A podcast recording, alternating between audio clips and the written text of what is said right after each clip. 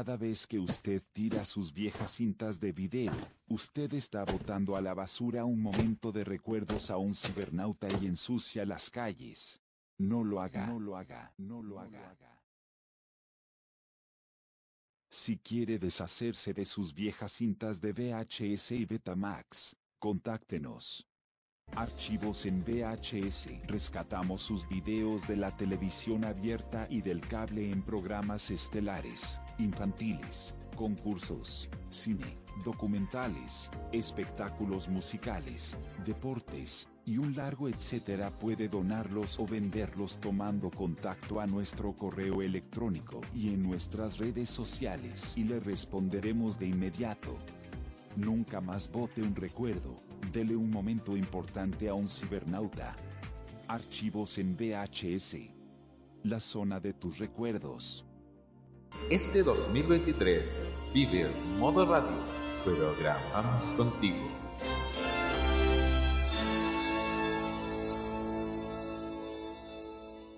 Hay muchas cosas para desmenuzar durante esta semana que se fue, y una de ellas tiene que ver con lo que sucede en TVN.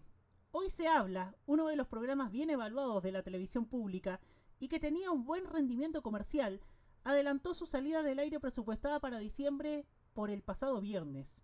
Lo más probable es que conociendo la señal, lo van a reemplazar por otra novela turca o de cual sea la nacionalidad, por muy exótica que sea. Es triste cómo están desperdiciando programas que son un aporte como Buenas noches a todos y como Pedro por su casa, y en el momento en que los tres canales privados más importantes han optado por programación local, invirtiendo altas sumas de dinero que se retribuyen con la sintonía, en una pantalla que por autoexigencia debería apostar por contenido propio, decidan parapetarse en novelas turcas que ya ni siquiera le interesan a sus fans, sino que solamente al nicho de los consumidores de dichas producciones. Porque de verdad, ¿hay alguien al que le interese en serio Amor en Juego? ¿Conoce usted una persona dentro de su círculo más cercano que la siga fervorosamente por sobre los realities de Chilevisión y Canal 13 y la novela de Mega? Lo más probable es que sea la inmensa minoría y por eso resulta por lo menos curioso que baje en el programa de conversación de Eduardo Fuentes cuando el canal de Vicuña Maquena, según informó hoy el filtrador, va a apostar por un late show conducido por un comediante. Entonces, ¿por qué lo reemplazan por la repetición de la misma novela de la tarde? Una decisión programática que carece de toda lógica. Por otro lado, es preocupante que la periodista Cecilia Gutiérrez intente menoscabar la imagen presidencial filtrando la separación del presidente Boric de Irina Caramanos. Alguien debería decirle a los profesionales del género, y no solamente ella, que el gobierno de Chile no es el Principado de Mónaco ni el Reino de Inglaterra, ni mucho menos el magallánico es el rey Carlos III, por suerte, hubo palabras buenrollistas para comunicar oficialmente la separación, y el viernes pasado lo, vimos a nuestro mandatario siendo ovacionado en la inauguración de los Parapanamericanos con un sonoro CHI. Es bien sabido que cuando las farándulas mete sus agallas en la política, pierde una sociedad entera y un país entero. Una ex opinóloga de, en diputada ha creado una secta en torno a su figura, y lo mismo ocurre con el señor Parisi, quien se hizo conocido a través de diversos programas. Por suerte, Carolina Marzán, Ana María Gasmuri y May Torsini, entre otros famosos que han incursionado, han hecho un desempeño respetable, y eso irrita a los profesionales del género. Por eso buscan derribar a esta última con sus puestos que solamente creen ellos y los fans de la farándula.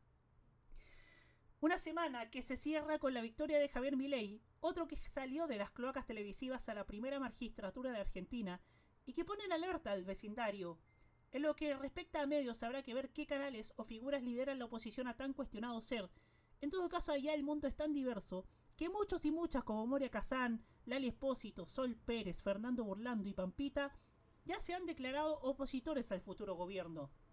Tremenda diferencia cuando acá vemos a toda la farándula corriendo detrás del fervoroso negacionismo hacia Pinochet. Sí, insólitamente cupo semana en este editorial, como nunca la tele da noticias, y lo bueno es que las buenas siempre las dan los eventos musicales que tenemos, y que nosotros apoyamos para que nuestros artistas tengan mayor visibilidad, y no solamente en época estival o de teletón. No por nada Denise Rosenthal se lució en la inauguración de los Juegos, y como Martina Bailes y Dora Jiménez y compañía, cerraron las más irrespetuosas bocas en redes sociales. Las buenas noticias siempre las da la gente que obra de buena manera. Es casi lógico, pero la idea es que se haga costumbre y sea un buen elemento. Soy Roberto Camaño y así abrimos la cajita. La televisión ha dado avances positivos. La presencia de Cristina Aguilera causó furor en la quinta. Se ha abierto a nuevas tendencias. La gran noticia, que es la promulgación de la denominada ley TEA. Y ha sumado mucha más audiencia. Un verdadero concierto privado en el frontis del Sheraton Miramar tuvieron las fanáticas de Tini. Sin embargo, existen siempre riesgos de retrocesos. Presenta de esta manera nuestra Jennifer López, Dani Araki. Los que podría significar un grave perjuicio a lo que se ha avanzado en los medios. Un operativo policial, entonces, donde se encuentran armas y drogas en una casa tomada en una casa tomada por extranjeros. Para lo malo, pero también para lo bueno, estamos acá.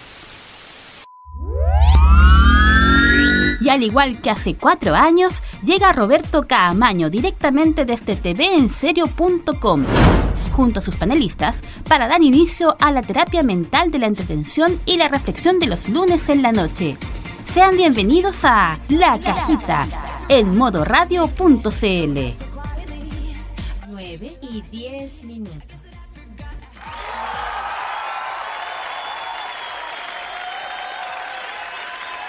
Amigas y amigos, señoras y señores, tengan todos ustedes muy buenas noches y bienvenidos a un nuevo capítulo de La Cajita en modo radio.cl, el capítulo número 132 de este programa que le propone, como cada lunes, hacer una reflexión y hacer un análisis buen rollista y con las manos limpias de nuestra televisión. En lo personal, mañana se cumplen dos años de un día terrible para mí y para todos quienes creemos que, los buenos elementos pueden hacer, pueden cambiar nuestro país y a nuestra política. Pero aquí estamos, aquí estamos nuevamente, eh, como cada lunes, como cada, como cada semana, llevándole hasta usted la televisión en un, en un modo distinto, en un modo más amistoso, más positivo.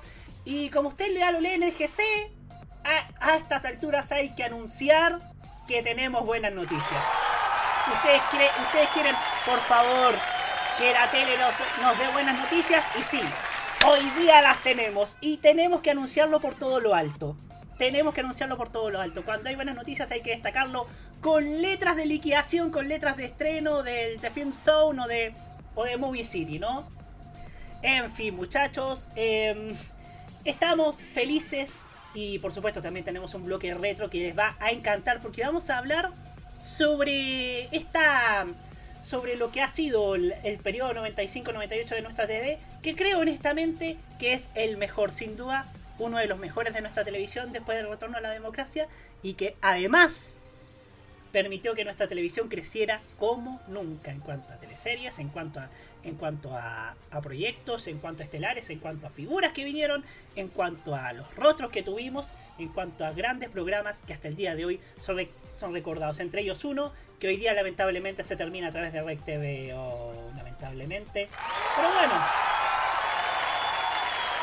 estamos ya comenzando la cajita por hoy en modo radio.cl. Hoy día ya, hoy día van a llegar de a poco nuestros, nuestros panelistas que semana a semana nos acompañan. Así que estaremos, así que vamos a hacerle un poco de empeño y vamos a meterle muchas más ganas, ¿no? Eh, en fin, saludamos a quien hoy día nos acompaña, ya van a venir sumándose más, nuestro queridísimo Martín Correa Díaz. Hola Martín. Hola, buenas noches. Espero que hayan tenido buen fin de semana. Yo lo tuve. Y eso, aquí estamos de vuelta, una semana más. eso, y como, y como lo dijo Roberto, tenemos buenos temas hoy, hay harto de que hablar, así que eso, disfruten. Muchas gracias Martín Correa Díaz. Ya se van a sumar más a esta a este ar de amor en que respecto a la televisión, aunque no sé si tanto amor, pero cuando hay amor lo tenemos que destacar como el día de hoy. También saludamos a nuestro chatcito que hoy día nos acompaña, como por ejemplo el Guerrero Solitario que nos dice que el primero es Papi Guerrero. Aguante Papi a la orden. En fin, Carter KKM Oficial también, también nos saluda. Rubén Ignacio Araneda Manríquez, Biblioteca MTP. Y Daniel Nicolás Salazar Valenzuela, que nuevamente que nuevamente están con nosotros y esperamos también se sumen a través de nuestra se sumen a nuestras conversaciones y también nos sintonicen desde ya para este este lindo lindo lindo lindo lindo espacio. En fin, nos vamos a la música y quiero quiero narrar una una historia con esta canción. Porque el pasado martes tuve una semana terrible en la que afortunadamente estoy saliendo y y fui a la grabación de Rompe, este programa, muy bueno por lo demás, que, que hoy día que hace Ryan Araya para Amazon Music junto a Canal 13. Y me tocó conocer a Ryan Araya, excelente como persona, nada que decirlo, muy simpática, agradable conversar con ella. De hecho le comenté que, que programas como Rompe le hacían bien a nuestra televisión y la invitada también estuvo excelente. Uno de los nombres que se hace notar en, la música. En nuestra música, en la música que. En la música que está de moda, en la música que está. que está rompiéndola en todos los rankings de todas las plataformas digitales. Y esperamos que lo rompa en la televisión también. Es Loyalty. Con esta canción que se me quedó pegada hasta el día de hoy. Y por eso la pongo con ustedes. Aprovechando también que hace una mención a Carol G. Porque Carol G, por si no lo saben, hoy día lanzó una nueva fecha para su concierto en el Estadio Nacional el próximo abril. Pero vamos con Loyalty, con esta canción que se llama Chapetona. Y ya seguimos aquí en la cajita a través de modoradio.c.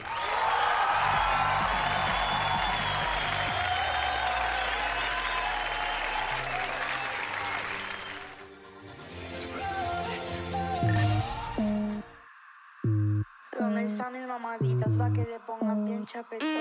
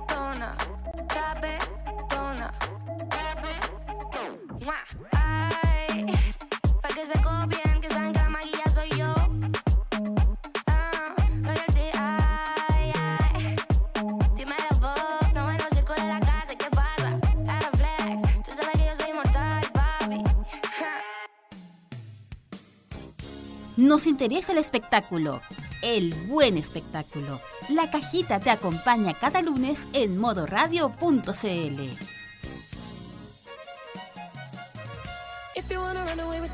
9 y 18 minutos.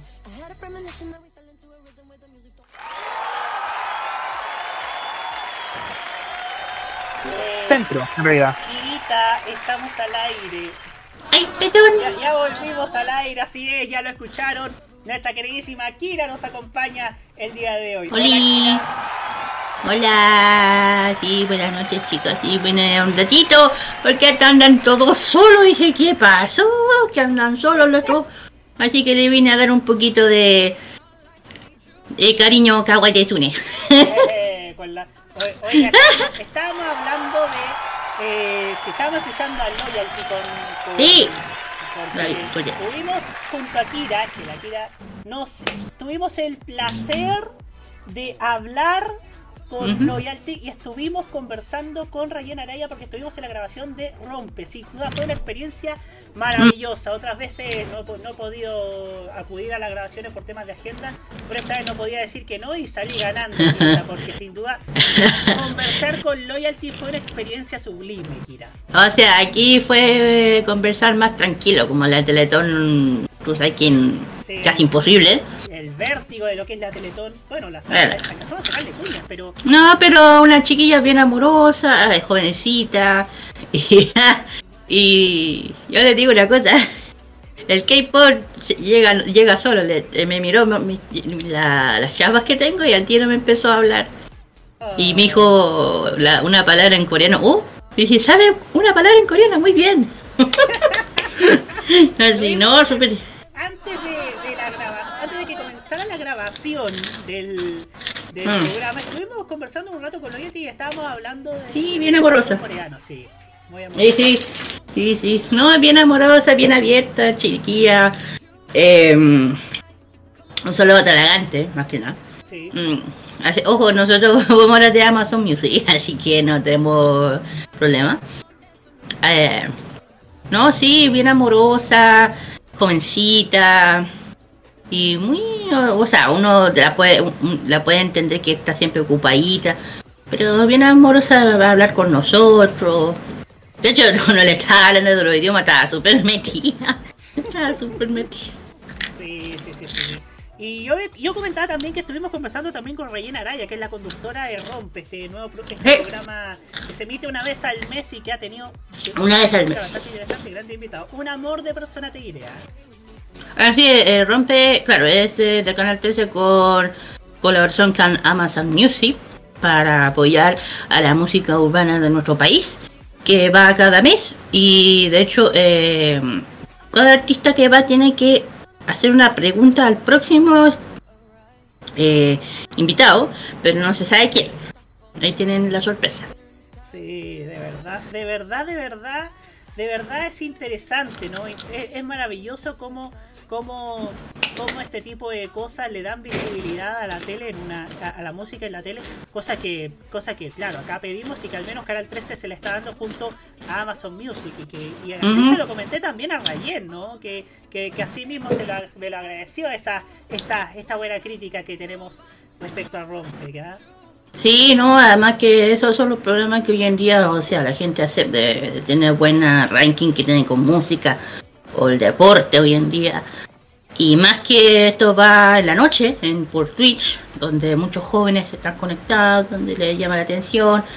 Además, como ella ya participó en el himno de la Teletón contra la DENI y los de- las demás. Y, y, bueno, digo, agradecimiento a Amazon Music eh, por siempre invitarnos a este programa. Porque ya, a mí ya me tienen, ya me tienen fecha el canal 13, así que Y es, una, y es un rostro más de Canal 13, esta querida Kira. Ay, no me engaña. Sí, ojo. Sí, pronto se viene Game en Canal 13. No. ¡No! Bueno, no, no, no, no. Somos felices en modo radio y seremos felices en modo radio TV, ¿no es cierto, Kira? Así es. Eh, así que estén No, pero siempre agradecimiento de poder, mira, yo, mira, uno pensando, oh, siempre hemos visto el 13 por fuera y hemos- he tenido la, hemos tenido la suerte, tú y yo, de quedarnos adentro del canal 13 y ver cosas que lo, ya sabes. Pues eh, uno, uno que lo conocía desde pequeño, en las continuidades, Ajá. en, la, en las tandas comerciales, en la, Ah. y, y- uno se, se sorprenderá cómo será por, que uno lo ve por la tele y cuando uno entra, por cierto, eh, es una experiencia sublime. De hecho, les contaré, les debo contar que aún hay... eh, a carteles de señaléticas de los años 80, ¿no? Sí, sí, es verdad, es verdad. Porque cuando uno cam- camina hacia abajo, o sea, donde está la facha antigua, la típica facha del Canal 13, esa, es- esa quedó, pero atrás, atrás está todo el cuento, atrás. Sí. Mira atrás, mira atrás. Sí. Y como dice el Rabbit, entonces hay una parte de atrás que es el agua antigua Canal 13, y dije, oh, Es el sindicato, esas son la, esa es la sede del sindicato del canal. Claro. Sí, y, ah, y en la parte de atrás, en la, en la, en la puerta trasera, Sí, al te encontráis con el mítico Estudio 3. El estudio Claro, Gonzalo Beltrán te- Martínez Conde, donde se grababan Claro, claro. los grandes estelares. Y Claro. que ten- tengo entendido que día ahí se graba el purgatorio, si alguien no, no, no, no lo puede confirmar, ¿no? Eh, en el estudio no 3. sé, habrá alguien En el estudio de los grandes estelares. Ahí que habrá que averiguar. La, mira, la próxima vez que vamos voy a preguntar mejor, porque adentro hay más, hay más de una tatuaje algo, porque en el, el donde se hace la rompe el número 10, Sí, el, sí, el estudio 10 se hace el. estudio 10, claro. Entonces si el 10 del 3 debe estar, pero sí, super para atrás. Sí, además, además es un programa con público, con prensa, entonces. Claro. Entonces, entonces claro, eh, se siente la, el vértigo de la televisión in situ, ¿no? Ujú. De hecho, hay un sector que está al lado, que no voy a decir. Ah, bueno, también podemos decir que está el sector de la palabra EZ. Sa. Ah. El SASPI. SASPI. Ah, sa, sa, sa, sa. Sa, Ajá. sa, sa, sa, sa, pi. Por supuesto. Eh, Eh, sí, Kirita. No, pero bien. ¿Ah?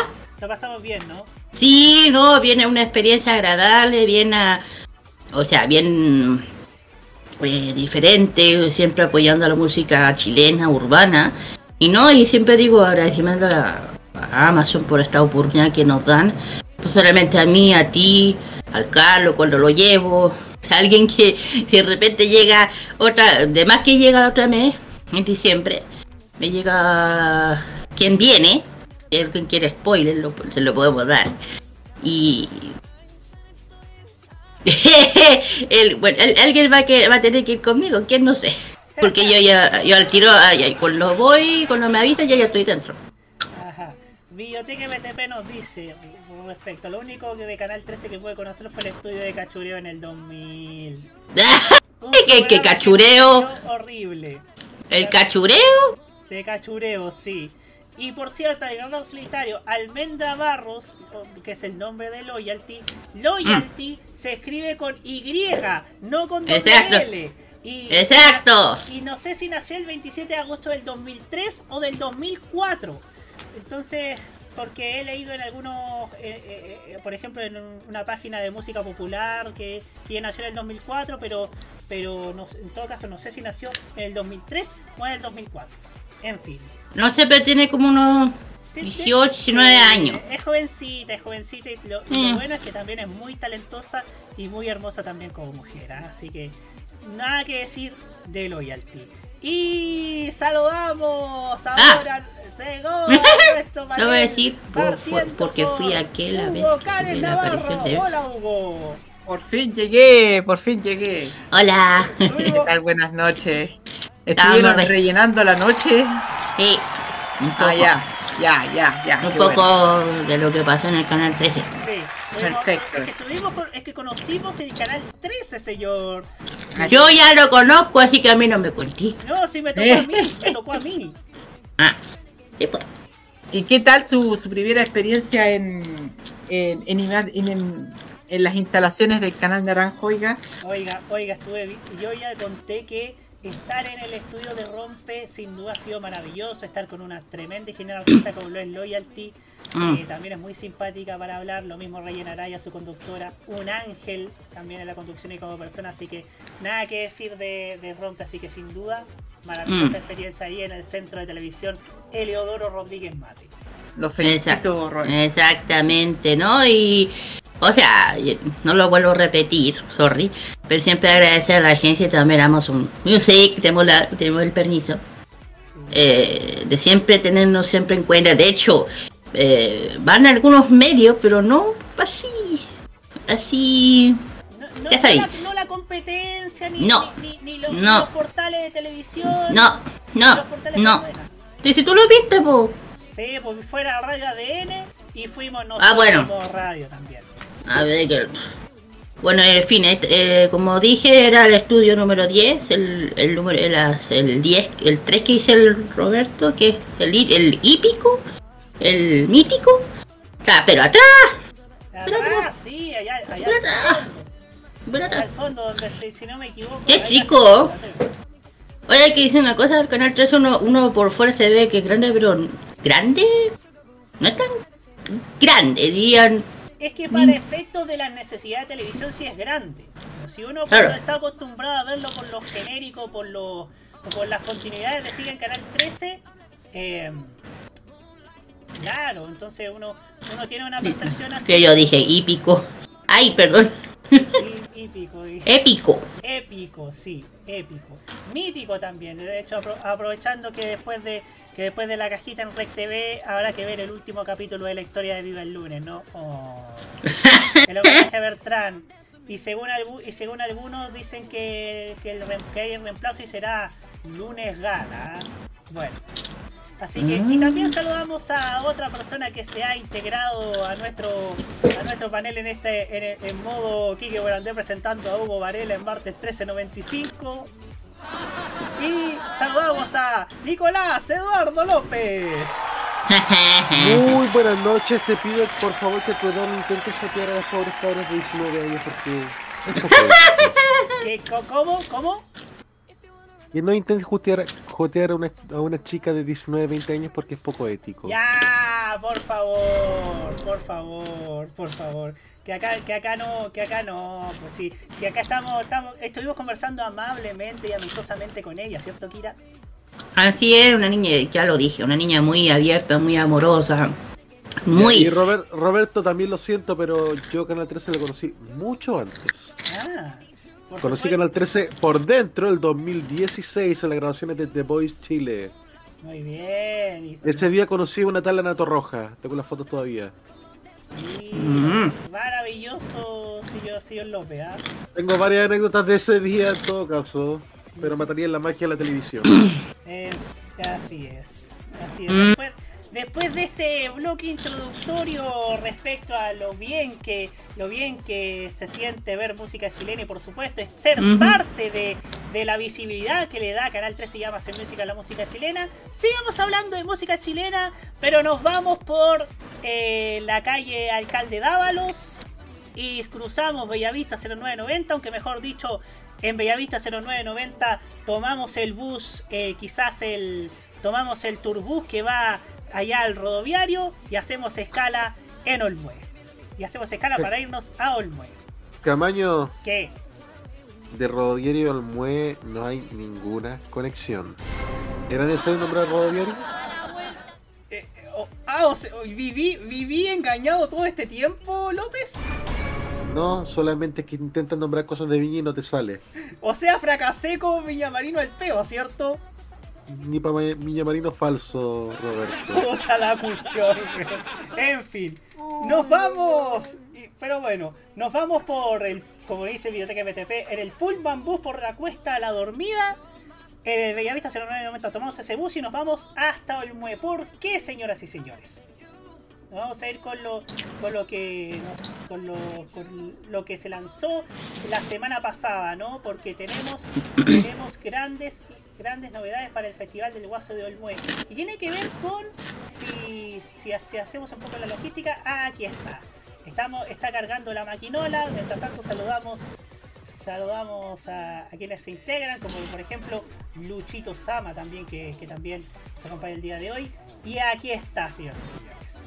Muchachos, tendremos Au. Festival del Guaso del Mue y, y, nos, y nos dice que, que se lanzó la semana pasada, ahí en el mismo Olmue, que, nos dice que consagrados artistas nacionales e internacionales junto a exitosos nuevos exponentes en la música y el humor estarán en Olmué como José Luis Rodríguez el Puma, Luciano Pereira e Inti Gimani el histórico, por, hay, hay, que, hay que precisarlo porque hay como 7 Inti, 7000 Inti Gimani eh, dando vueltas por el país junto a la orquesta Wambali. La cumbia viene de la mano de damas gratis y tomo como rey, mientras que el pop y el género urbano tendrá como exponentes a Blue, Princesa Alba y Denis Rosenthal, por supuesto. Y en el humor, el tanto destacan Camilo Bicho Viciani, ingeniero en electricidad de la Universidad de Chile que se dedicó al stand-up Marcelo Coronel Valverde, que no solo hace reír sobre los escenarios con gran éxito como su última presentación en la Teletón, sino además en su escuchado podcast El sentido del humor, y la dupla compuesta por Adrián Correa, nada que ver con nuestro Martín, y Didier Marín, más conocidos como Cebolla y Bodoque, ex integrantes de Fusión Humor. Oh, ¿qué pasó ahí? Oye, ya sabía que se fue un integrante, pero que, se habían reemplazado en integrante, pero ¿qué habrá pasado en Fusión Humor? O sea, hay cosas que no nos enteramos todavía, que sin embargo queda una sorpresa más por confirmar en el humor que pronto se dará a conocer. Esta nueva versión, la transmisión televisiva tendrá también una importante innovación de que por primera vez una mujer liderará el backstage del festival en solitario que es María José Castro, conocida como Lady Ganga y ya ex conductora de Hoy Se Habla, Justicia para Hoy Se Habla. Así que, y también conductora del podcast con la ayuda de mis amigas junto a Valeria Luna, que es uno de los más escuchados en la plataforma de audio, quien tendrá la misión de obtener las primeras impresiones de los artistas después de sus shows. Y tenemos la, la grilla, tenemos la grillita, ¿no? Jueves 18 de enero, Luciano Pereira, Bicho Viziani y Princesa Alba. Viernes 19 para Denis Rosenthal, un artista Too Close to Call, To Be Announced y Gloop. El 20 de enero, Damas Gratis, Coronel Valverde y Tomo como Rey. Y por último, el 21 de enero, José Luis Rodríguez el Puma, Cebolla y Bodoque e Inti Imani Histórico y la orquesta Wambali. En fin, muchachos, muchachadas y muchachones, tenemos Festival del Guaso del Mue. Para mí, para mí, para mí, para mí, ¿qué quiere que les diga? El Festival del Guaso del Mue, y sé que varios van a estar de acuerdo conmigo, es que se consolida como el gran escenario de la música chilena. O sea, tiene la posibilidad de brillar en Olmue incluso mucho mejor que en Viña. Antes que en Viña, incluso mucho mejor que en Viña. En el caso de Princesa Alba, era ya estaba cantado que iba, a ser en un festival, en un festival masivo va a ser su prueba de fuego en un festival televisado, como ya cantado con, en varios eventos televisados, pero esta va a ser una de sus primeras veces en un festival tan y tan importante con la magnitud que significa el Festival del Olmué y con toda la prestancia que tiene para la música chilena, para la música chilena y también, sobre todo para nuestro queridísimo pop chileno. Y, y además, tomemos en cuenta otra cosa, en el que también es una prueba de ensayo para el humor. Porque habrá una. Porque hay apuestas que primero triunfan en Olbué y después triunfan en Viña. Claro que hay una salvedad como lo que sucedió con Belenaza, que primero triunfó en Olmué, pero en Viña estuvo dando soberanamente estuvo dando soberanamente la 9 y 36 minutos. La cacha, dilo nomás, la, cacha. no, es que no es que no es que vi la O, es que iba a decir la hora, pero mejor llamé a la tonquita para que lo dijera. Claro, porque ustedes no tienen el retorno, bueno, error mío. Estuvo dando la cacha también. Pero bueno, ahora ahora le damos el pase a nuestro queridísimo panelcito y comenzamos con Martín Correa Díaz. Ok, gracias por darme el pase. Bueno, como tú lo dijiste, Olmue se está convirtiendo en el escenario como esencial para la música chilena.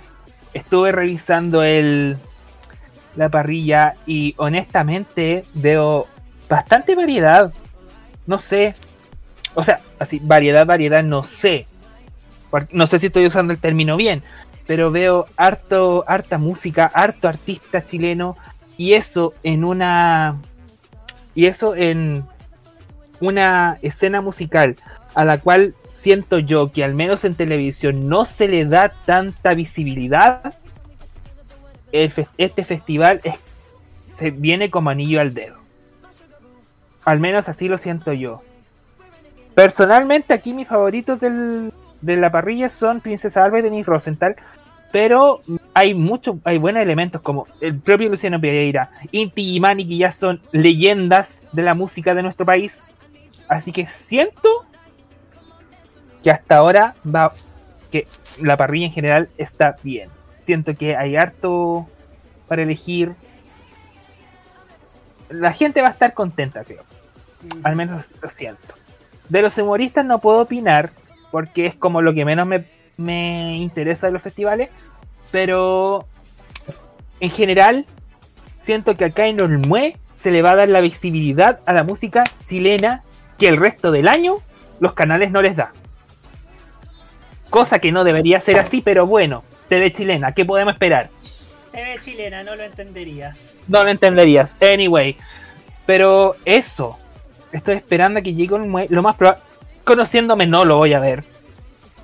Yo, me conozco, yo nunca veo los festivales, pero a ver, me, me interesa esto de ver cómo van a quedar las parrillas y ver tanta música chilena es un aliciente para nosotros que queremos que la música chilena tenga más cabida en los medios. Esa sería mi opinión por ahora. Muy, muchas gracias, Martín Correa Díaz. Como dije en la Teletón, ¿para qué necesitamos a Jennifer López y tenemos a Princesa Alba? Y claro, no menospreciamos a Jennifer López, pero me encanta que en pop chileno, que las artistas de pop chileno tengan, tengan el mismo nivel, la misma prestancia escénica que Jennifer López, que Beyoncé, que Katy Perry, porque eso también habla muy bien de su crecimiento y de cómo que, son capaces de proponer como, como música. Nos vamos, antes de darle el pase a, el pase a Hugo Cares, em, vamos a leer algunos de nuestros, de nuestros comentarios. César Andrade nos dice, en el Festival del Guaso del me falta un humorista por confirmar exactamente. ¿Quién será? Hagan sus apuestas. Rubén Ignacio Araneda Manríquez Olmue se ha consolidado como el gran espectáculo de la música local, aunque se abrió un poco a artistas de otras latitudes, principalmente de América, y eso también. Y, y creo que también que se abren pa- a figuras más populares, como la balada de Luciano Pereira, que, que hay que decirlo, lo- Luciano Pereira tiene una gran fanática en el país. Eh, lo mismo con lo mismo con Damas Gratis, que también apuesta a lo popular, a la cumbia. Porque no, nos va, nos gusta el pop, nos gusta el metal, nos gusta, nos gustan tantas, tantos estilos, pero si nos ponen una cumbia, de ahí hay un candidato de consenso y nos ponemos a bailar como si fueran fiestas patrias. Eh, y claro, el Puma Rodríguez que ya que siempre le gusta venir a Chile y que siempre nos dice que hay que escuchar la voz del pueblo. Y como ustedes, y como aquí escuchamos la voz del pueblo, escuchamos a la voz de la conciencia. Hugo Karen Navarro. Eh, yo siempre he tenido esa visión más o menos un poquito, no sé si crítica, pero un poquito en el sentido de que estamos hablando del Festival del Guaso, estamos hablando de un festival folclórico y de los números hay uno que puede ser folclórico, el resto no. Entonces deberíamos ya dejar de, de, de- la hipocresía, dejar de todo tipo de hipocresía y llamarle Festival Tolmue y listo. Y nadie se va a lamentar mucho. Si la evolu- ya, ya se hizo la evolución. Ya yo creo que va a ser muy difícil volver para atrás para hacer un festival eminentemente folclórico. Ojo que aquí tenemos un no tenemos, no es un presente, pero sí tenemos el caso interesante de Cosquín, que es un festival que mantuvo sus raíces folclóricas, pero al darse cuenta que fue un festi- es un festival tan popular, crearon Cosquín Rock para justamente dar cabida a, a otros eh, géneros musicales y mantener Cosquín bastante dentro del- de, de- de- de la identidad folclórica. Eh, así que, bueno, eso yo creo que ya es un tema que nos, se puede entrar a discutir, decir de que ya, ya, ya, ya pasó la época del Festival del Guaso del Mue y, llamarlo simplemente Festival del Mue y que es un y porque digámoslo nadie nadie se lamenta mucho de que este haya dejado de ser el Festival del Guaso. Tal vez un par de voces alguna gente vinculada al folclore pero estamos hablando de un festival que así con esta fórmula le ha ido bastante bien. Y TVN le ha dado mucho mucho realce a este festival. Así que yo creo que estamos hablando ya de un festival no nuevo, pero sí de un festival que se ha reestilizado mucho en el tiempo, que se ha consolidado como la antesala del Festival de Viña, eso no quepa dudas.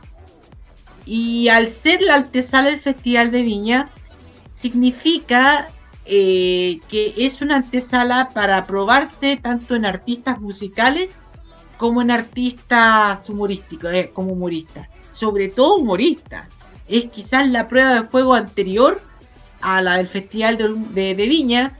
Y si tú tienes éxito en el MUE, ya tienes quizás la, la mitad del pasaje listo para, para la Quinta Vergara. Así que estamos hablando de un certamen que cada vez más gana esta reputación también de un festival eh, de música nacional. Que eso también sería más interesante recalcar e incluso me atrevería a decir una apuesta. Ya, abandonemos Festival del Guaso, abandonemos el festival netamente folclórico, pero que sea exclusivamente de música chilena. Eso yo te lo podría aceptar. Y sería una muy buena apuesta.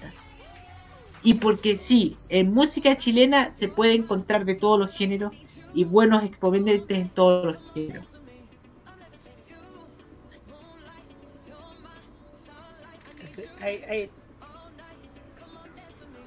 como que se nos, se nos, estuvo cayendo un poco Hugo Cáez Navarro, bueno, problemas, problemas con problemas con internet que siempre, que siempre aparecen, ¿no? Aquí Biblioteca MTP nos dice, el Festival Folclórico en la Patagonia también va por ese camino, Biblioteca MTP, que es otro, que es un festival que es tradicional también de Punta Arenas. También nos dice Biblioteca MTP, se ve bien interesante el, se ve bien interesante la parrilla de un festival del Mue que está a dos meses de ventaja. Y César Andrade por último nos dice, ya que delante estábamos hablando de The Voice Chile en Canal 13. Lo más probable es que el Puma Rodríguez invite a los ex pupilos de The Voice 2023. Claro, el Puma Rodríguez estuvo en televisión. Y César Andrade nos menciona el Festival Folclórico de San Bernardo. Ojo, hubo una época en que el ahora no ahora no va por televisión sino que va por redes sociales va por las redes sociales de la municipalidad pero hubo una época no recuerdo si fue el 79 que el festival folclórico sí pasó por televisión no me acuerdo si fue por TVN o si fue por, por el canal de la Universidad de Chile, pero yo había leído en, un, en uno del Mercurio, en mi querida biblioteca, que, que, que, el Festival Folclórico de San Bernardo iba a ir o por TVN o por el canal de la Universidad de Chile por allá por el año 79-80 por ahí. Sé que, sé que fue, fue llegada del color. Ahora sí, Huguito, ya que lo recuperamos. Eh, estaba quedé en la parte de que sí, se podría hacer una apuesta de Olmué de hacer un festival netamente de música chilena. Sería una gran apuesta, una gran apuesta. Así dejamos el Festival del Guaso ya para, el sueño de los justos, pero sí dedicarnos exclusivamente a un festival de música chilena. Y eso yo creo que sería una gran apuesta y, un gran realce a la música nacional. ¿ah? Así que eso podría ser una muy buena apuesta que se podría hacer en torno a Ormue. Y de algunos números, bueno, quisiera destacar un número que no vale la pena estar en Ormue, sino que vale la pena estar en Viña, como es José Luis Rodríguez.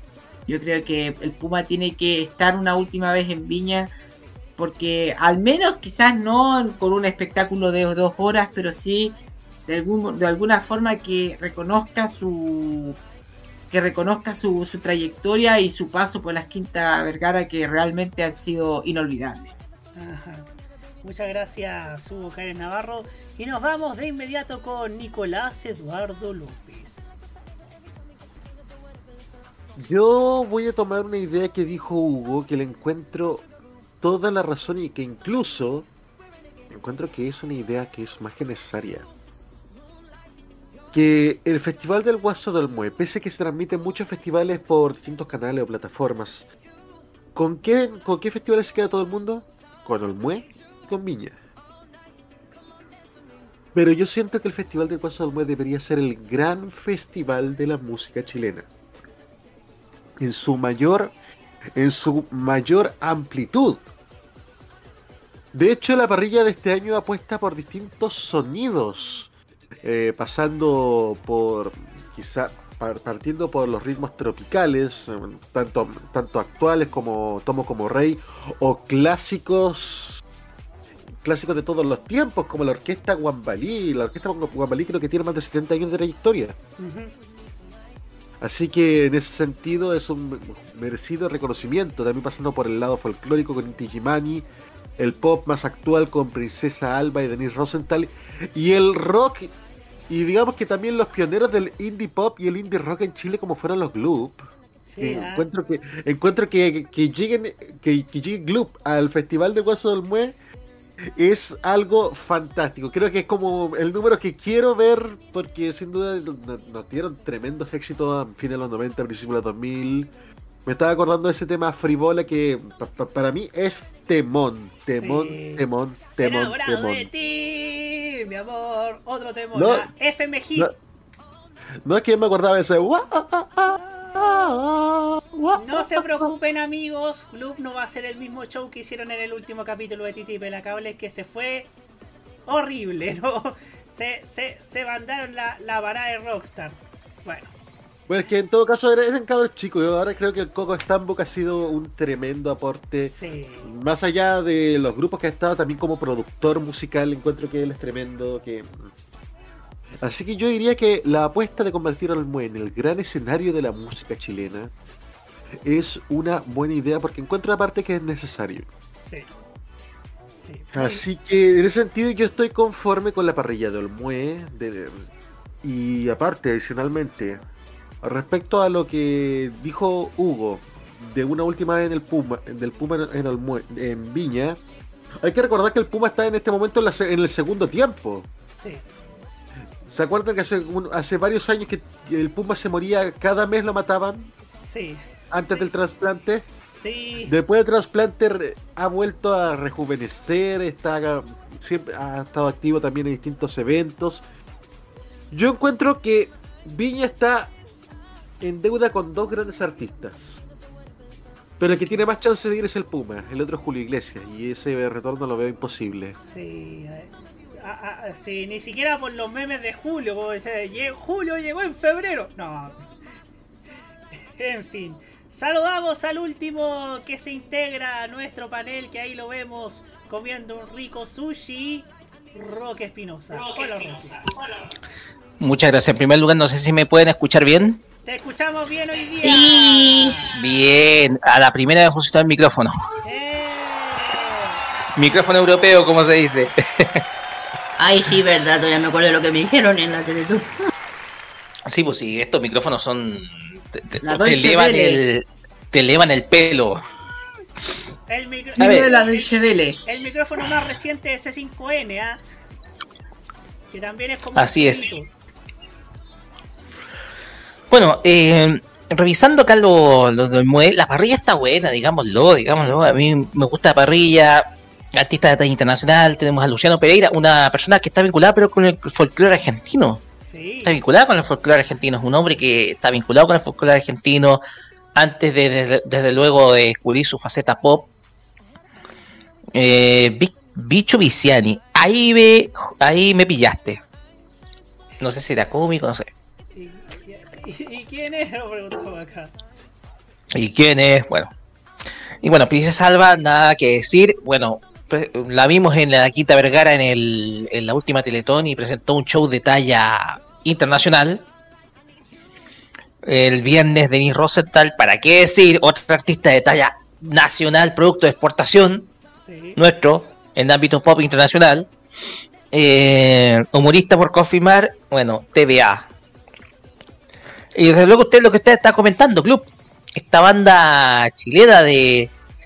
eh, me- no sé si puedo decirlo, pero de Brit Rock chileno, o Brit Pop chileno, porque tiene ese tono propio del rock eh, británico de la década de los 90 Sí. ese rock británico de la década de los 90 que lo escuchamos con Oasis, pero principalmente con Blur. Yo relaciono a Club con Blur. Que tiene ese estilo a veces un poco electrónico, a veces un poquito salido de. mezclando estilos, mezclando esquemas. Eh, Club es una de esas bandas que uno recuerda de cuando de, la- época de escolar, como bien podemos decirlo. Una de esas bandas que nos recuerda de la época escolar. Entonces me parece una, una... Vamos a ver qué es lo que nos trae eh, Gloop y hacer Blur, güey. Ojalá que llegara Blur. en algún viña. También eh, Damas Gratis. Aquí tenemos eh, Cumbia de la Buena. de la buena para fumarse como para fumarse un charuto, como diría Jaime Veranzo. Capa- eh, y atentos porque tal vez se legalice a partir del próximo año. No me extraña. No me extraña. No me extraña que los charutos estén comercializándose legalmente el próximo año en Argentina. Eh, bueno, tomo como rey. Oye, ¿puedo, puedo comentar? ¿Puedo comentar un- una cosa respecto a Tomo como rey? Sí. Pasa que Tomo como rey yo los vi en el Festival de la Camelia en Curepto, cuando yo estaba viviendo allá, año 2014, el verano. Ya. Y pasa que el vocalista tuvo un entrevero con un concejal de la municipalidad. Un- un- tuvo un entrevero, un conflicto, una pelea. Se peleó con un concejal el vocalista. Política de pueblos chicos de Chile. No trates de entenderlo. Se peleó con un concejal. Yo me acuerdo perfectamente. Entonces el vocalista como Reis tuvo un- una pelea con un concejal de, la comun- de la comuna. Entonces, es como un momento curioso que tenemos del, de la del de un momento curioso respecto al a, Tomo como Rey. No sé cómo va a ser la reacción ahora del vocalista. Bueno, y, el que estaban comentando, el Puma Rodríguez, para las señoras de 50 años para arriba. Eh, y eh, desde luego es una reaparición la de la de Puma Rodríguez en estos tipos de eventos, festivales, sobre todo acá en Chile. Lo hemos visto en algún momento en alguna Teletón. Pero vuelve a reaparecer en, algún en un festival. Tal vez tenga su despedida en un festival de viña, a lo mejor en 2000, 2025. Capaz que le den la de platino, incluso. Si es que lo vuelven a llamar. Porque es un símbolo de viña eh, el Puma Rodríguez. Y hoy yo creo que está, eh, yo pienso que esta es una probada de cancha para el Puma. Para ver si es que lo vuelven a llamar para Viña, pero en, en el año 2025. Y ahí yo creo que recibe todos los homenajes. Entonces yo creo que ahí tendríamos gaviota de platino muy pronto. Inti y el cierre no puede ser ideal con todo lo que es la cultura chilena con Inti Gimani y además la, la orquesta Guambalí que tocan juntos, van a tocar juntos. Entonces, me parece un muy buen show, bastante festivo, propio de un festival de este tipo. Y desde luego es un es una parrilla que está bien diversa, bien diversificada. Me parece muy buena parrilla, la de Domedo 24. Quiero que la gente de TVN le ponga empeño en promocionar el evento y sacar réditos económicos. De una vez por todas, TVN tiene que despertar de ese letargo. Tiene sí o sí que despertar de ese letargo. Ya no puede seguir siendo outsider de los otros canales. Y eso, eso, eso es un llamado a la gente de TVN. Que explote lo que más pueda este evento. Porque es un evento que da rating y que desde luego le va a permitir generar nuevos ingresos de la temporada estival.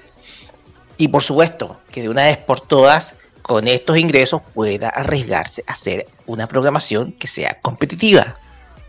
Con los canales privados. Eso no va, chiquillos.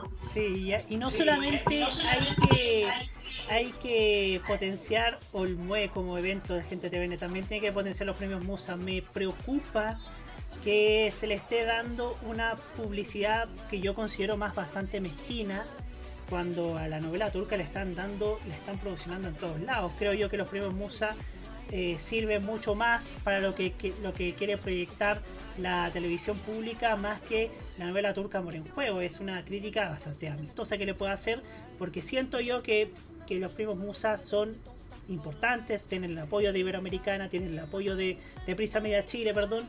Y claro, claro, entonces en ese sentido me gustaría que le pongan más, más promoción a, a esta clase de eventos y, y que sea en grande como lo hace la CBS con los Grammys. Bueno, muchachos, nos vamos a la música. No sin antes destacar alguno de los últimos comentarios que nos ratifica el Gordo Solitario que nació el 27 de agosto del 2003. Así que muchas gracias, Gordo Solitario. Ahí lo anotaremos para la temporada 2024 de televisión. Qué joven que joven. Sí, muy jovencísima Loyalty, ¿ah? Y de hecho, de hecho, de hecho, varias de esas de su generación tienen esos, ya son del 95 para arriba. Por ejemplo, por ejemplo, la Kia, que es la otra de las cantantes del momento, la Sulfía, ambas nacieron en el año 97. ¿ah? Y hablando del 97, ya vamos en el próximo bloque a hablar de la- del, del periodo 95-98, que es el periodo que es la verdadera época dorada de la televisión. Porque para mí no fue el del 78 al 82, fue del 95 al 98. Usted tiene reproches morales por el 78-82, me imagino. Por supuesto, por supuesto, por supuesto. Y claro, yo, yo diría que hay tres épocas de oro y en la última, el 78 al 82, porque la primera fue el 95 al 98. La segunda fue del 87 al 92 por ahí. Y Ajá. podría anunciar, podría sumar la, la tercera, que es la del, del 2002 al 2007, que es la, Eh. el periodo del destape.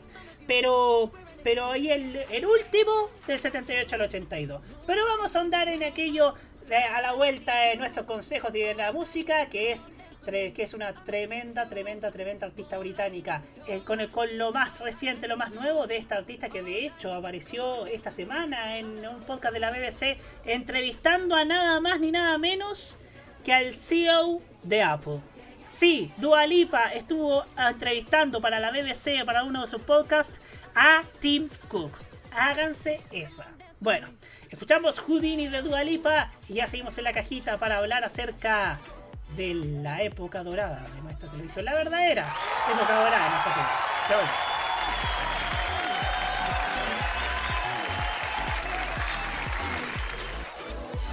Volvemos.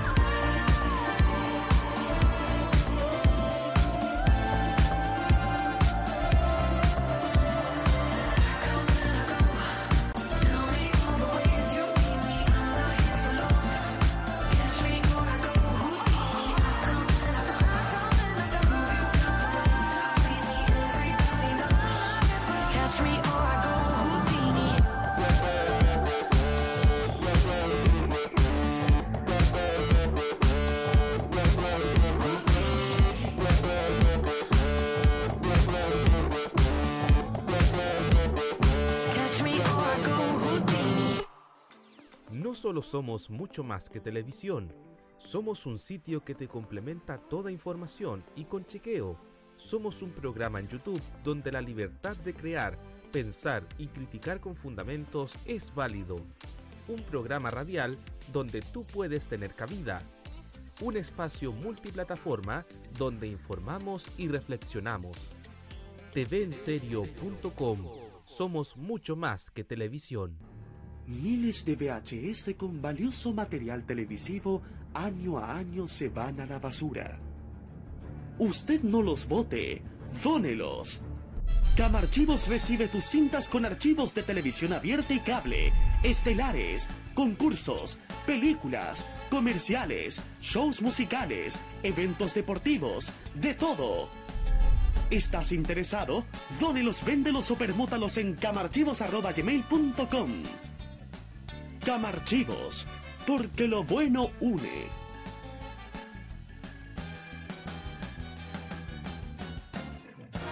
Los mejores recuerdos del pasado y el presente de la televisión nacional e internacional lo ofrece Telearchivos en sus canales en YouTube y en las redes sociales. Transpórtate a los recuerdos que dejaron en la memoria colectiva en Telearchivos Retro. Conozca cómo ha sido el presente durante los últimos años en Telearchivos Moderno y revisa los mejores archivos en imágenes a través de nuestras redes sociales en Facebook e Instagram. Déjanos tu comentario en nuestro extenso material de archivo, que cada día crece más y más gracias a nuestros constantes archivos. Entra y suscríbete en youtube.com, dale like en nuestras redes sociales y disfruta de estos grandes recuerdos. Telearchivos, rescatando el pasado y el presente de nuestras vidas. ¿No sabes qué hay de nuevo en la programación de la televisión chilena?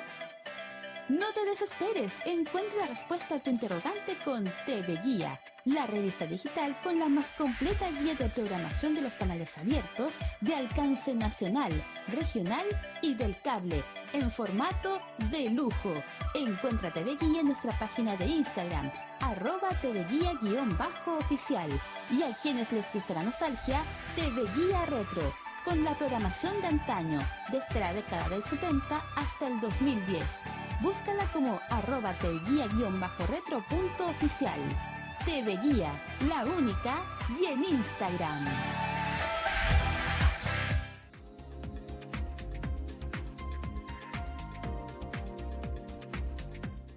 Un viaje a sus recuerdos es lo que les ofrece archivos en VHS en su canal de YouTube. Descubra cómo la televisión era totalmente distinta a hoy en nuestro extenso material de archivo. También síganos en nuestras redes sociales. Archivos en VHS, la zona de tus recuerdos.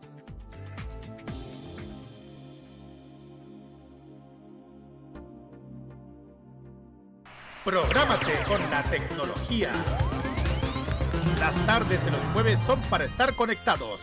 Los grandes lanzamientos de las marcas de tecnología, la actualidad del streaming y de las redes sociales y todo lo relacionado con la realidad digital del país y el mundo están todos los jueves a las 19.30 horas, hora chilena, en Tecnomundo. Vive Modo Radio. Programados contigo.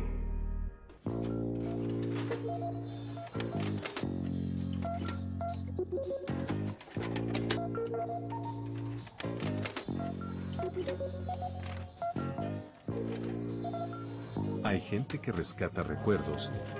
Hay gente que desea revivirlos. La comunidad de archivistas une a esta gente al menor costo posible. En eso estamos, fomentando la preservación, la transmisión de vivencias y todas las acciones que nos permiten rescatar recuerdos perdidos para usted y nuestra comunidad. Comunidad de Archivistas, Acción para el Rescate. Hoy en día los que usamos redes sociales estamos expuestos a una cantidad de información inmensa. Sin embargo, muchas de ellas son de dudosa procedencia. No te creas todo lo que lees. Aprende a detectar noticias falsas, investiga la fuente, contrasta la información y no comparta sin antes verificar. Juntos podemos combatir la desinformación y construir una sociedad más informada y responsable. Es un mensaje de Modo Radio, programados contigo. Los recuerdos de la música son parte también de nuestra programación. Vive la nostalgia musical en modo radio. Programados contigo. Porque no somos los dueños de la verdad, sino los que te ayudan a reflexionar. Continúa la cajita en modoradio.cl. 10 y 8 minutos.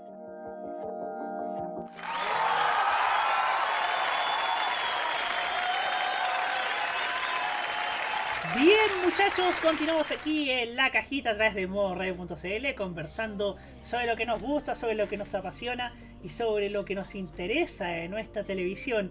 Y no cabe duda que acá, como dije eh, antes de ir al- a la pausa y antes de ir con la canción, sin duda que para mí el verdadero periodo dorado de la televisión no fue entre el 78 y el 82, por razones éticas, por razones, por razones valóricas más que nada. Pero sí del 95 al 98. ¿Y por qué se preguntarán ustedes? Bueno, hay, hay cosas que del 95 al 98 que, hay, que son dignas de destacar. Bueno, está además señalar que fueron importantes las transmisiones de, de varias de varias de varios hechos históricos como ustedes recordarán fue el juicio a Manuel Contreras en ese año Eh, fue también el fue en ese periodo que, supimos también de la fuga cinematográfica de frentistas de la cárcel de alta seguridad.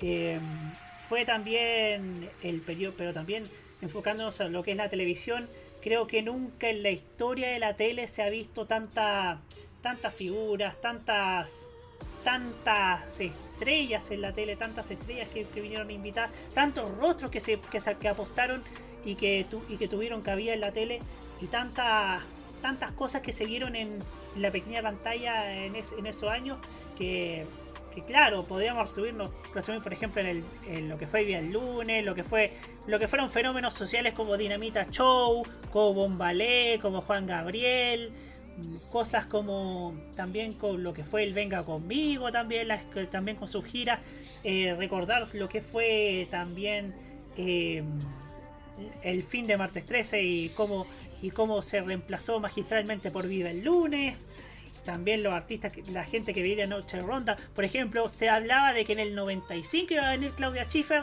no vino al final a un desfile de, de una, una organización benéfica, sí vino el 96 para un desfile de ITES y también para grabar un comercial para, para ser parte de la guerra del multicarrier.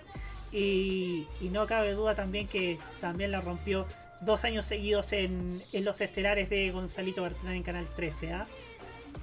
También destacar que estas grandes transmisiones, La Roja que iba camino a Francia 98, todo ese furor social que despertó la selección liderada por Nelson Acosta que a juzgar por el rendimiento de la selección hoy día solamente es un grato recuerdo de los tiempos idos, ¿no?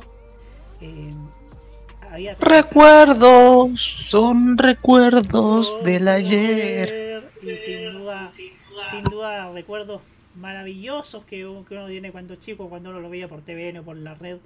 Em, también el Festival de Viña que apostó por, por grandes figuras en el, en el en esos años. Por ejemplo, se recuerda tanto a los Backstreet Boys, pero no se recuerda mucho a los Ace of Base, claro, porque fueron criticados por la prensa, como también Chun Limited, en el 96 y en el 95 que estuvo que estuvieron que estuvo por, por ejemplo Giovanotti estuvo también eh, Big Mountain el- estos grupos de reggae también Inner Circle que hicieron bailar a todos incluyendo a Kathleen Kimmond que era la que era una de las figuras del renegado serie que dio Megavisión eh, por cierto que también trajeron al año siguiente a Lorenzo Lamas al jurado.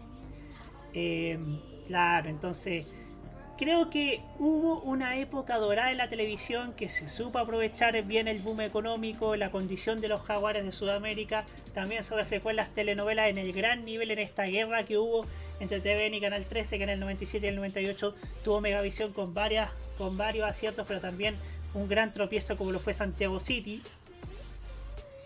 Recordar, recordar también momentos que hoy día Canal 13 mira con bastante vergüenza, como fueron las veces que, censuró el spot del SIDA que hacía alusión al preservativo. Eso lo miran hoy día con bastante recelo eh, y también han pedido, pedido disculpas al respecto.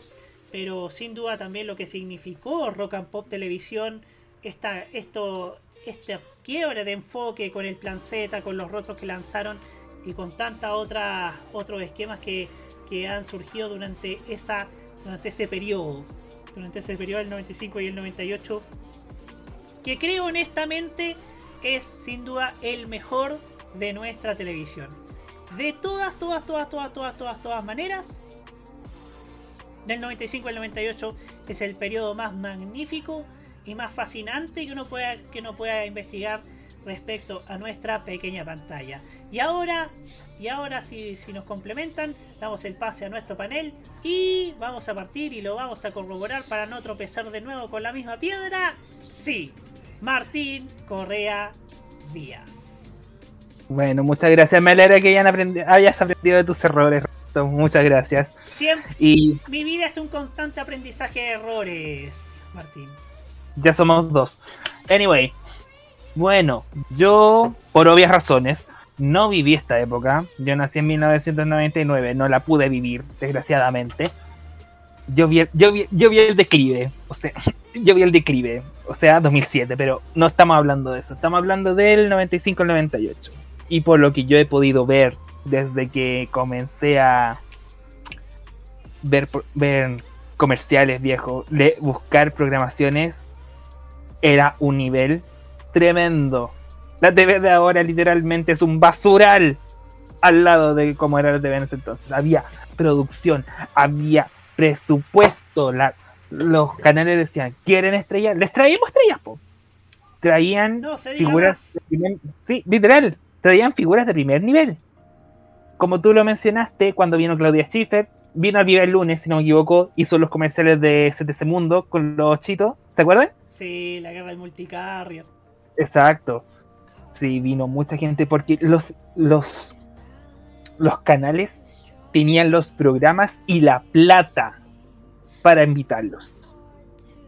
Por ejemplo, por ejemplo, en Canal 13 teníamos Viva el teníamos a Martes 13 sus últimos coletazos y después a Viva el lunes. También en el mismo 13 teníamos a Noche de Ronda. ¿Gigante y usted estaba, estaba en ese tiempo? Eh, sí, eh, fue del 95 al 98, de hecho. Propio de la época. Este, Gigante y usted también. El mismo sábado Gigante también.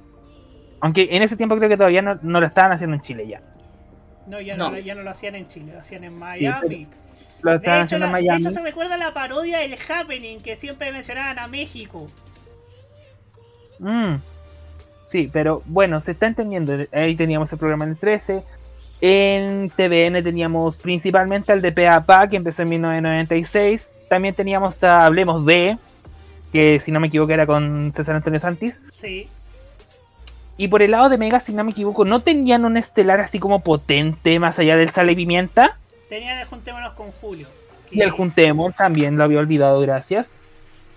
Pero los canales invitaban a a estrellas de la actuación, la música, de, varios, de varias índoles. Eh, Por ejemplo, vaya, vaya, que aprovechó la, la, el ¿La alianza con Televisa. Sí, sí, tengo, sí, tengo entendido que trajeron a varios actores de las novelas que dan ese entonces. Tengo entendido que no me acuerdo si Leticia Calderón vino al Sal y Pimienta o al Juntémonos, no me acuerdo. Pero sé que fue por la época en que estaban dando Esmeralda, no me acuerdo pero ella vino, vinieron varios más, creo que incluso vinieron la, las chicas de Nubeluz también, pero eso, e, ellas no vinieron al Juntemos, vinieron, no me acuerdo cuál vinieron, pero sé que vinieron a un programa de Julio Vinera, era de Julio Vinera el programa, no me acuerdo bien. Pero acompáñeme. el acompáñeme, exactamente. Pero ese es mi punto. Los canales tenían la plata y la usaban bien. Bueno, ese en el tema estelar, y, pero también se aplicaban en otros ámbitos. Por ejemplo, ficción. Se ponían las pilas por hacer una buena historia. Eh, da- ponían la plata para guiones, vestuario, locaciones. Se esforzaban por darle un buen producto al espectador.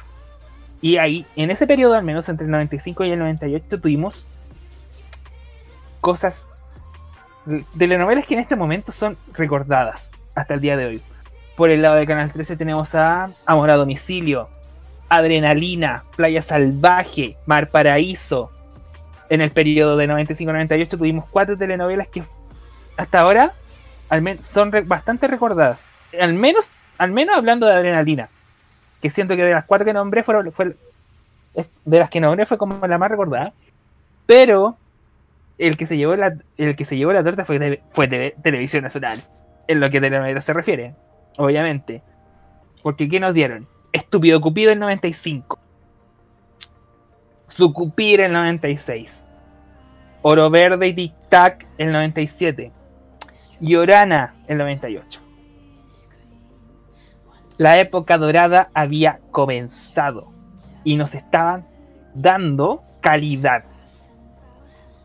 Calidad en todas sus letras. Y el rating lo decía. El rating acompañaba, la gente hablaba de estas producciones. Estaba pendiente, se, tenía su favorita, independiente de cuál ganara la guerra. Tenían su favorita y la seguían hasta el final. No como ahora que es como. Hay gente que ni ve, que ni ve telenovelas chilenas porque hay un puro canal que le está haciendo. Pero, anyway, mi punto es: los canales se esforzaban por darnos un buen producto. Al menos en 95-96 la batalla fue de lo clásico, TVN y Canal 13. Pero en el 97 tenemos al invitado de piedra, llega Mega. Primer semestre, ok.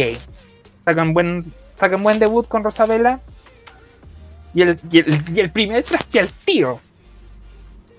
T- Todos sabemos de qué estoy hablando, ¿verdad? Santiago City. Al extremo de que la cancelaron con 15 capítulos y no la estrenaron completa hasta el año pasado. Literalmente. Más de 20 años se demoraron en estrenar la cagada de telenovela, weón. A ese extremo debía haber sido mala. Y el periodo lo cerraron en 1998 con un exitazo para ellos. A todo dar. Que tuvo gran éxito. Dejó a, a Canal 3 en tercer lugar. Y por el éxito la alargaron como hasta octubre. Ahí demostraron que podían hacer las cosas bien. Que podían ser una buena competencia. Obviamente al año siguiente todo se fue a la mierda, pero anyway, ¿quién se fija? Y eso, en materia de telenovelas, lo- los, canales se esforzaban. Se esforzaban en darnos un buen producto. Se y se esforzaban en innovar. Y siento que esto de la innovación, la que más se notó, TVN con Tic Tac.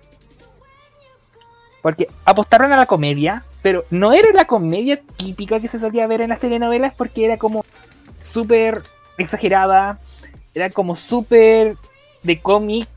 O sea, las locuras de Iván Acabador, era obvio que eso no era algo que se veía normalmente en una telenovela. Eso todo el mundo lo sabe. Y esto, en materia de telenovelas buscaban innovar, traer buen, buen, buenos productos, innovar en el sentido de que trae, de darnos una experiencia nueva a los espectadores. Y mi tercer punto, principalmente porque quería hacer esos tres, esos tres estelares telenovelas y ahora el siguiente, que fue en la, en la programación infantil, que en este periodo encuentro yo que fue como los inicios del boom del anime, principalmente entre el 96 y el 97. Que fue cuando empezaron a... Ya habíamos tenido anime anteriormente, principalmente los que pasaban en Pipiripao, en UCB. Pero siento que aquí fue donde empezó ese boom que todos nos acordamos. Porque empezaron a llegar series que hasta el día de hoy son icónicas para mucha gente que creció en esa época, como lo fueron Los Caballeros del Zodiaco y Sailor Moon en televisión, o Dragon Ball en Mega. Esas tres, al menos siento yo que en lo que respecta a programación infantil, fue lo que marcaron esta, esa parte de, en parte, entre el 96 y el 98, lo que marcaron el, este periodo, entre, entre infantil. Aunque los demás, siento que los demás, los demás canales como que en ese tiempo ya no destacaban tanto en lo que este rubro se centra. Al menos yo, no- yo lo siento así. No sé si alguien me puede corroborar más tarde. Pero, anyway, eso es lo que quería decir. Siento que en este periodo estaba empezando una época de bonanza que nos traía harto contenido, harta calidad, y que con los años se fue perdiendo, pero no es el punto. El punto es que en este tiempo los canales tenían lucas, tenían dinero y lo aprovecharon bien. Eso sería. Muchas gracias, queridísimo Martín Correa Díaz, por esta interesante ponencia que siempre nos, nos brinda. ¿ah? Y ahí, ahí al punto. Y por cierto, el Rolo Solitario no, le dice a usted, Martín, que fue en el Juntémonos con Julio, la visita de Leticia Calderón en, la- en el tiempo de Esmeralda. Gracias por corroborarme. Tengo entendido que Mega la emitió entre el 97 y el 98, si no me equivoco. Efectivamente, fue como septiembre, octubre del 97 hasta marzo, abril del Ujú. 98. Ok, gracias por corroborarme eso. De nada, estimado Martín. En fin, y ahora seguimos con Hugo Karen Navarro. Eh, para terminar y cerrar el- la discusión, no es discusión, pero sí comentarios sobre la edad de oro, porque hay un, hay- evidentemente existe todo un debate valórico, si se puede decir, en el sentido de que no se le puede atribuir una era de oro a una televisión que estaba profundamente intervenida y que la categoría de la televisión que se hacía en la década de los 70 y 80 tenía también un componente político profundo en el sentido de que hacer entretenimiento era también hacer una forma de distraer al público en medio de una dictadura. Pero a la misma vez es el momento en que se consolida la televisión como medio el medio de comunicación principal de nuestro país. Tal vez por eso se le habla a esa como la edad de oro.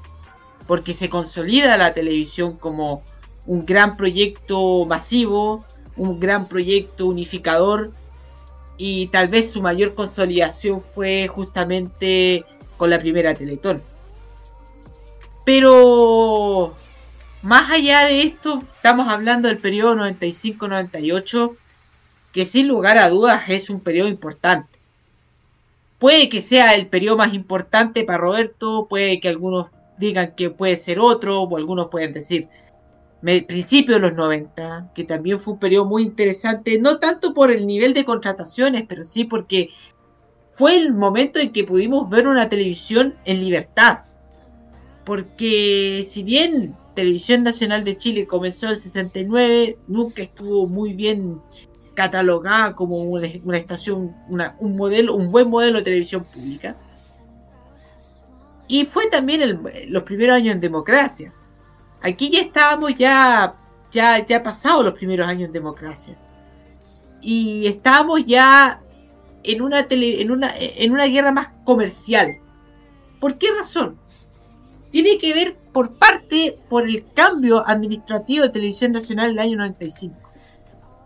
El 94 había dejado la dirección Jorge Navarrete, eh, quien le había puesto mucho esfuerzo para levantar a Televisión Nacional y convertirlo en un canal respetable. Y quien lo reemplaza, bueno, hay un interregno de, de Carlos Hurtado, pero quien recordamos más a partir del 95 y que estuvo hasta el 2000 fue René Cortázar Sanz. Y René Cortázar, si bien mantiene parte de, la vocación inicial de, de Navarrete, sí estaba interesado en competir. En competir directamente con Canal 13. Y si se pudiera, ganar a Canal 13. Cosa que lo consigue en el 98. Y eso genera una verdadera guerra por el rating. Y eso está totalmente eh, registrado en los diarios, en las revistas de esa época. Sobre todo el año 95. El mes de junio, julio, agosto, septiembre, octubre, se hablaba muchísimo de la guerra del rating.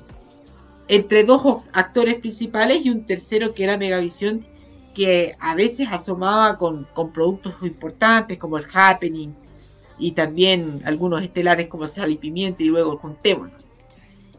Así que estábamos en un momento en que era muy importante la competencia y en donde canal, en donde Televisión Nacional decide competir.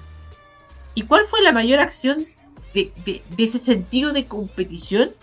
Programarme a culpa compitiendo el día martes mientras Canal 13 programaba martes 13. Cosa que repitió Canal 13, ah, perdón, cosa que repitió TVN con Mea Culpa los lunes luego de que se estrenara Viva el lunes. Pero los resultados fueron diferentes. Recordemos bien, martes 13 acaba, o quedó en stand-by.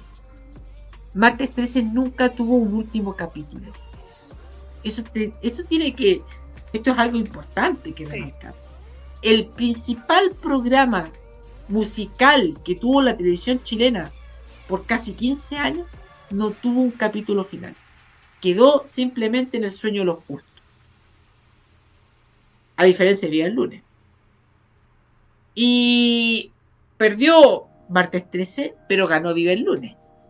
Y ahí forma su, su halo de este programa imbatible. Al ganarle a Mea Culpa. Y luego ya en marzo del 96 marcar más de 40 puntos de rating que en ese entonces era inusitado en el People Meter. Y además salvando los muebles en el, día del estreno de la guerra de las teleseries. Recordemos que, que Sucupira le había ganado a Marrón Glacé el regreso y en la noche con el- y en la noche gana Viva el lunes con, con el capítulo de la risotada de Yuya. Claro, claro, claro. El tema es que es que eh, aquí eh, Día Lunes se convierte, yo creo que en ese capítulo, en el, en el programa que, que terminó siendo. En ese programa que era imbatible. Porque llegar a la, a la barrera de los 40 puntos de rating, que solamente lo había hecho el- la rutina Dinamita Show, el festival del 96, era para la época del People Meter era imposible. Y lo quebraron. Y el 96 fue el primer año de los grandes ratings bajo el People Meter. Y ahí está Viva el lunes, ahí está Maravilloso, ahí está Video Loco, ahí está Sucupira. Eh, Adrenalina no tuvo el mismo rating eh, que Sucupira, creo. Tuvo 26, 27 puntos, pero aún así es un producto que se recuerda mucho el- la, teleserie más vista de este, del periodo que estamos viendo fue Playa Salvaje. Ni siquiera las teleseries de primer semestre de TVN lograron eh, la sintonía que tuvo Playa Salvaje. Solamente fue superada por La Fiera, el 99. Pero estamos hasta el 98. Así que, claro, estamos en una época de competencia. Y de franca y abierta competencia, como lo que está mostrando Roberto con las publicidades. O sea, los canales publicaban su, su nivel de rating, que estamos primero, que nos fue muy bien, que, que logramos el primer lugar de los noticieros, y se, y, se- y se justificaban, no, nosotros fuimos primero, pero nosotros esto y lo otro. Es realmente, si ustedes ven los diarios, la prensa de la época, realmente se estaba viviendo una guerra del rating. Y además, es una época en que se consolida el contenido nacional. ¿Y en qué sentido? Y esto yo lo, lo escribí en algún momento justamente vinculado a este periodo. Eh, habían dos revistas. Muy, muy, muy. Bueno, hay una revista que está, pero no está. Y otra que ya desapareció abiertamente. Que era la revista Cosas y la revista Caras.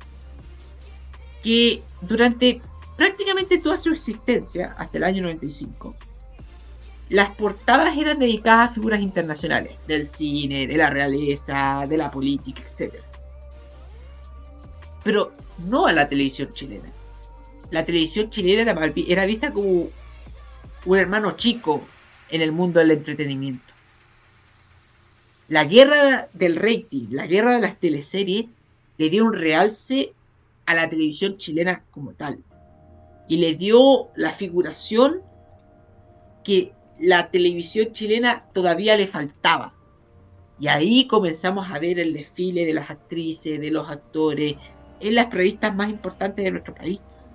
Y eso sin duda remarca el, el nivel de, de- de- de- importancia social que tenía la televisión chilena en esos momentos, que es una forma de, eh, de rei- no de reivindicarse, porque digámoslo, desde el año 77 a la- hasta, hasta el 98, la televisión simplemente se re- refrescaba manteniendo la misma vigencia que tenía desde fines de los 70.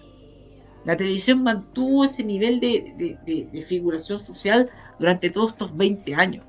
Por eso yo le digo la larga edad de oro de la televisión chilena, que no es un periodo chico, es un periodo muy grande, es un periodo muy amplio, al menos dentro de lo que es la dentro de lo que es la historia de nuestra televisión.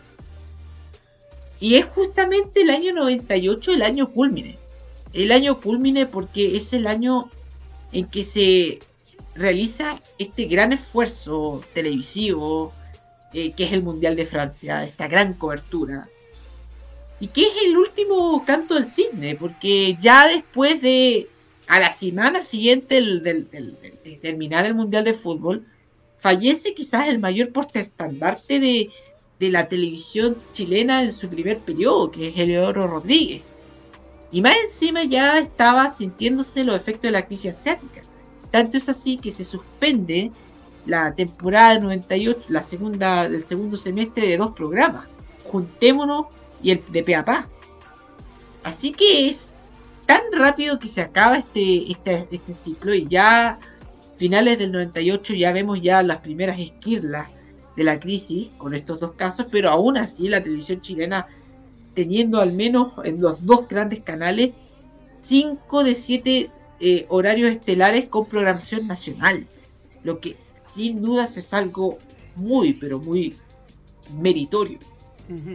Así que estamos hablando de un periodo importantísimo, con grandes coberturas, no solamente las coberturas futbolísticas, estamos hablando también de momentos como el despegue del Fasata Alfa, que fue cubierto con bombos y platillos por la televisión, a pesar de, del fracaso de aquel eh, envío de ese satélite, con el profesor Rosa incluido. Eh, también de grandes coberturas.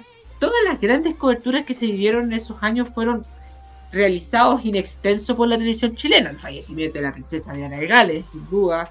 Los Juegos Olímpicos de Atlanta, que ahora que estamos en el contexto de- polideportivo, que fueron los primeros grandes juegos eh, eh, cubiertos con, eh, con seriedad y con, con- altas coberturas de la televisión chilena, justamente aprovechando también este ambiente de bonanza, aprovechando todo el tema de los satélites, etcétera.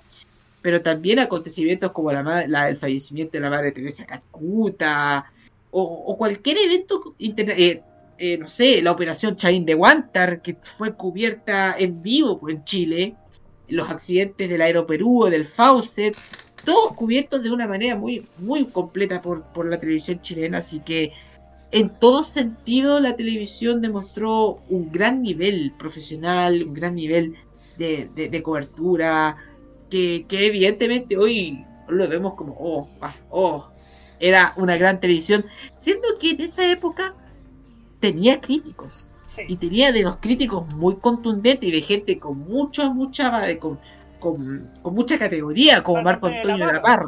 Marco Antonio de la Parra a través del destacadísimo Zap Zap que se publicaba en la, en la segunda, que era más que una crítica a la televisión, era ya una, un atisbo de una crítica de un país que se estaba mareando con el modelo político y económico de los 90, que estaba dejando de prioridad, de priorizar urgencias que no se estaban viendo, pero que eran evidentes y que se cubrieron a través de una gran cobertura. Los temporales de junio de 1997, que fueron para muchos el primer síntoma de que algo estaba mal en Chile.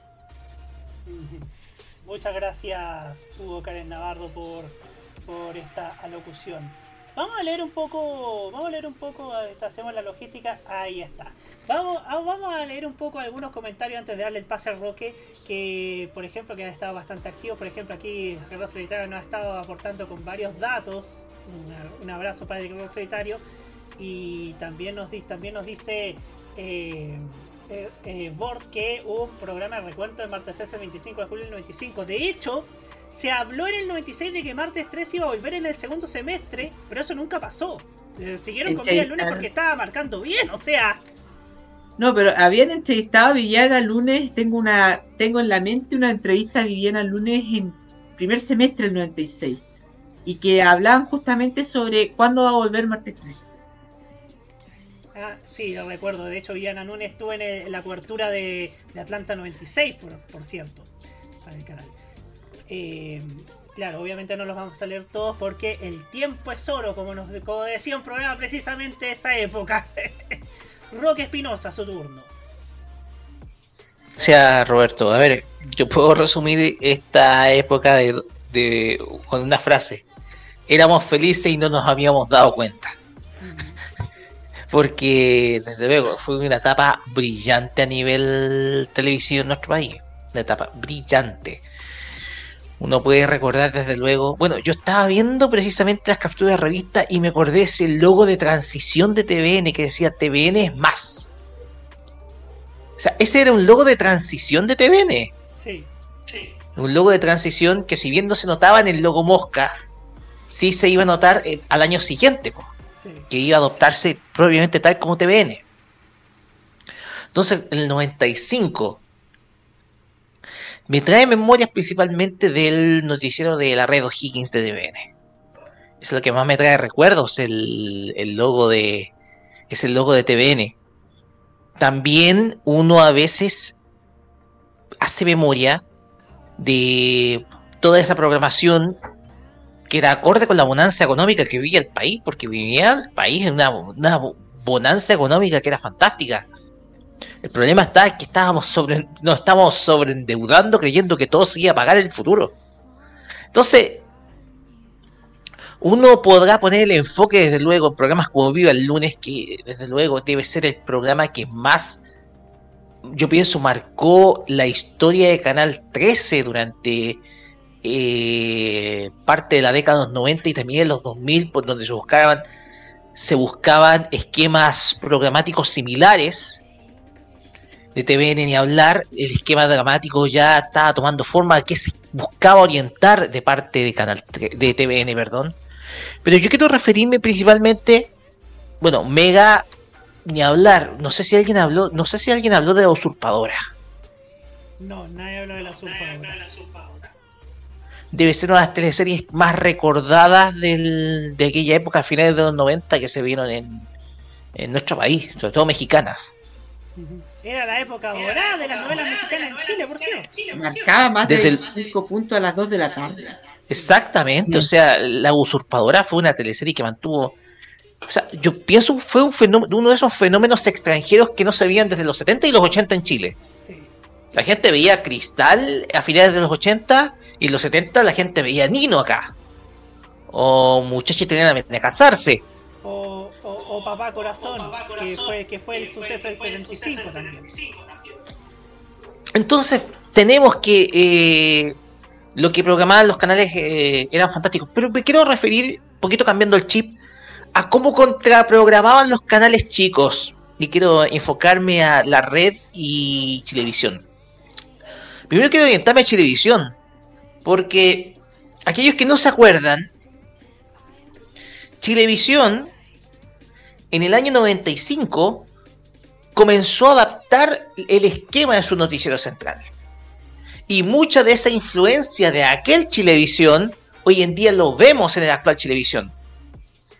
En ese entonces el director de prensa de Chilevisión era nada menos que Nicolás Quesille, el señor hoy que, hoy que conocemos a Quesille como el señor de los realities. Pero en ese entonces, siendo muy joven, era director de prensa de Chilevisión. Y perfiló el esquema noticioso de Chilevisión como lo conocemos ahora, que se ha mantenido a través del tiempo. Con una Claudia, Claudia Araneda y con Eugenio Salinas en ese entonces. Entonces, ambos, eh, o sea, Nicolás Quesille perfiló lo que iba a ser el noticiero de televisión hasta el día de hoy. De hecho, comenzó a haber un cambio en el noticiero de televisión. Un cambio que se ha reflejado hasta lo que es hoy, hoy en día. Mucho del noticiero que tenía televisión entre el 95 y el 98 está plasmado hoy en día en el televisión de ahora. Me quiero referir también a la gestión de Felipe Pozo, porque nosotros en e- en el 96 o 97 veíamos mucho televisión. A pesar que era uno de los canales menos vistos en aquel momento, peleaba el cuarto lugar. Y lo digo precisamente por lo que contó eh, por lo que contó Martín, porque la animación japonesa llegó con televisión. Si bien habíamos tenido una etapa con Pipirepao, la verdadera revolución llegó en el año 95 a la mano de Oscar Zodíaco y Sailor. Se estructuró lo que sería hoy en día lo que es la influencia de animación japonesa hoy en día en nuestra cultura. Porque nunca antes un par de dibujos animados que provenían de producción japonesa tenían tanto pero tanto éxito, sobre todo en el horario de la tarde. No digo quizás un éxito que sea arrasador, pero sí te ilustraba que mucha gente veía el programa, sobre todo en la tarde. Entonces, lo que hizo Televisión es crear público, pa- eh, o sea, televisión para un público fiel. Televisión para un público fiel. Y tenía sus estelares Televisión también. Recordemos que en Chilevisión, por las noches, en el, por, el, por, la- por esos años, Luis Jara se estaba perfilando como un conductor. Hasta que lo vemos transformado en lo que lo conocimos hasta hace algunos años atrás. Luis Jara se convirtió en un rostro hecho para la conducción en Chilevisión en esa etapa, año 95, 96 teníamos de nuevo de regreso a Chilevisión a Juan Guillermo Vivado. Si no me equivoco, el programa de. eh, el programa eh, de Luis Jara se llamaba Calor Humano. Él tuvo dos variantes, de aquí no sale y su spin-off calor humano. Sí, sí, ahí está. De aquí no sale, era una de las variantes. Eran programas de conversación con personalidades nacionales, pero bastante, de manera bastante íntima. ¿no? Tal vez no con la espectacularidad que sí tenía Viva el lunes, pero con una sencillez y una cercanía que desde luego se notaban y que hicieron principalmente que Luis Jara comenzaba a perfilar, comenzara a perfilarse como el conductor que es. Tenemos que agregar desde luego la presencia, bueno, en el otro canal, en Canal 2, de, de- Sergio Lago. Pero ya volviendo a televisión, Juan Guillermo Vida Vado, casi en su última etapa, también condujo un programa de conversaciones. También uno uno recordará a varios otros otros rostros. La pro- contraprogramación de televisión era muy interesante y muy divertida. Entonces, el. Entonces, eh, tenemos que. Chilevisión supo contraprogramar gracias a una idea de Felipe Pozo de querer hacer de Chilevisión un canal mucho más alternativo. Le resultó. Tal vez no tenía los resultados económicos que tenían los canales más grandes, pero sí le resultó. Sobre todo crear una televisión para nicho, sabiendo que no podía pelear a, a, a, a TVN, Canal 13 y Mega. Y en la red tenemos desde luego eh, otra figura que emergió precisamente en ese periodo, que es Rafael Araneda, con el revolviéndola, hasta el punto de adquirir una enorme popularidad y con un programa que desde luego lograba altos índices de audiencia sobre todo presentándose en la cuarta región. En ese entonces. Entonces, eh, son muchas las cosas, muchos descubrimientos que hicieron en los 90, sobre todo en el año 95, entre el 95 y el 98, época de gran bonanza para la TV. Y uno recordará que posterior al 98, en la crisis de la crisis asiática, se sintió más en algunos canales que en, otros. Porque subimos bien que dentro de los canales que hizo mayor inversión, quienes se resintieron con la crisis fue Mega y el otro Canal 13, quizás la mayor víctima de la crisis asiática. Sí. La mayor víctima de la crisis asiática, porque que TVN la aguantó bien. Es más, la crisis asiática desequilibró la balanza televisiva a favor de Televisión Nacional. También tenemos que pensar que en el 88 también fueron, fueron años políticamente convulsos en nuestro país. O sea, dentro del concepto de dentro del concepto de convulsión, el año 98 y después el 99 serían años completamente convulsos. Ustedes ya saben por qué, por la detención de Pinochet. Entonces, ahí tú notaste que la grieta la grieta que tenía nuestro país y que se nos había olvidado durante ese pasaje entre 1990 hasta esa fecha, se volvía a abrir. Entonces, eh, entonces, la televisión chilena en ese periodo nos hizo olvidar de un montón de problemas existentes. Nos hizo olvidar de muchas cosas, principalmente porque estábamos acostumbrados a esta espiral consumista que se vivía en la década de los 90. Y una de esas cosas de, y una de esas cosas de la espiral consumista que yo menciono es la televisión, el entretenimiento. Entonces, cuando la grieta nuestra como país volvió a quebrarse en el año 98, ahí uno se da cuenta que se acababa la época, esa época dorada. Se acababa esa época dorada y aquí uno desde luego podrá sacar un montón de conclusiones. Pero la balanza en términos televisivos posterior a esa época se rompió a favor de TVN y Canal 13 terminó pero muy pero muy maltrecho. O sea, lamentablemente ni siquiera con Viva el lunes eh, Canal 13 comenzaba eh, comenzaba a recuperarse de manera de- económicamente porque el, el cierre por un semestre de la ra- del área dramática y un montón de otros factores hacen que eh, mostraran que una etapa ya de nuestra televisión había terminado. Una etapa finalizaba. También eso se puede ver en la red con, con esos cambios de administración que tuvo en el, en el 98, en donde apenas estuvo un año TV Azteca. Y para después pasar al actual propietario que manejó el canal hasta hundirlo hoy en día, porque está hundido la red. Te da muestra de que comparando esto con lo que teníamos hace 20, hace 27, 28 años atrás, era para decir, pucha, que er- éramos felices y no lo sabíamos. Eso.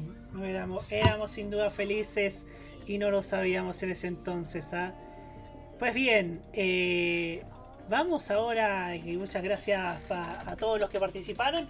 Por último, para destacar, el archivo retro nos dice que TV aguantó bien en el 98, cosa que tuvo que sacar su programación de madrugada el fin de semana de segundos semestre de ese año por esos motivos y por cierto también por la crisis energética que se vivió en el 98 y el 99. Y Videoteca BTP nos dice, sin mencionar que por los coletazos de la crisis comenzaron a caer importantes medios de comunicación del país, partiendo por la radio Minería el 31 de marzo del 99, pasando por el Canal 2 y luego Telenorte en el año 2001. Sí, Hugo. Una cosa que no hemos hablado, y bueno, para así como, así como una caluga, eh, las transmisiones de fútbol que se pasaban más allá de los partidos de la eliminatoria de Francia 98, eh, fútbol de primera, oiga. Sí. Gran contenido los sábados en la tarde. Era una la época. Hugo, era una época en donde los derechos televisivos del fútbol chileno valían oro. Principalmente por el nivel de contrataciones que traían los equipos chilenos, el nivel de figuras que venían. Porque hoy en día, si tú lo comparas, nuestro nivel de ligas de segunda división argentina hasta tercera división argentina. Pero en ese entonces teníamos una teníamos un eh, el nivel de las figuras que traía el fútbol chileno hacían de que este fuera un espectáculo y que la gente viera la televisión eh, viera el fútbol a través de la televisión no solamente que la gente fuera de estadio sino que la gente fuera a ver fútbol la televisión más el fenómeno cultural y de masas que fue esa selección chilena hicieron que los derechos televisivos tanto de fútbol chileno como de la selección se, eh, se elevaran por las nubes, valieran pero muchísimo dinero en ese entonces. Pero como alguien se acordará, todo eso terminó en el 2001 y pasar de valer 40 millones de dólares a valer menos de 20 millones te da un síntoma de que el fútbol chileno está precisamente en una crisis. Eh, ay Dios. En fin. Nos vamos ahora así con dándole las gracias a nuestro queridísimo panel y a nuestros que estuvieron como siempre activos y también a nuestro chatcito que también estuvo bastante activo. Nos vamos ahora con lo que nos tiene preparado como cada semana nuestro queridísimo Martín Correa Díaz. Muy bien el tema de hoy es uno al que le tengo aprecio porque me, podía, al fin me pude identificar con él por, más que nada por una parte, porque han pasado muchas cosas este año y al fin puedo decir que cuento corto, sobreviví. Así que eso es lo que puedo decir. Aquí los dejo con Long Story Short de Taylor Swift.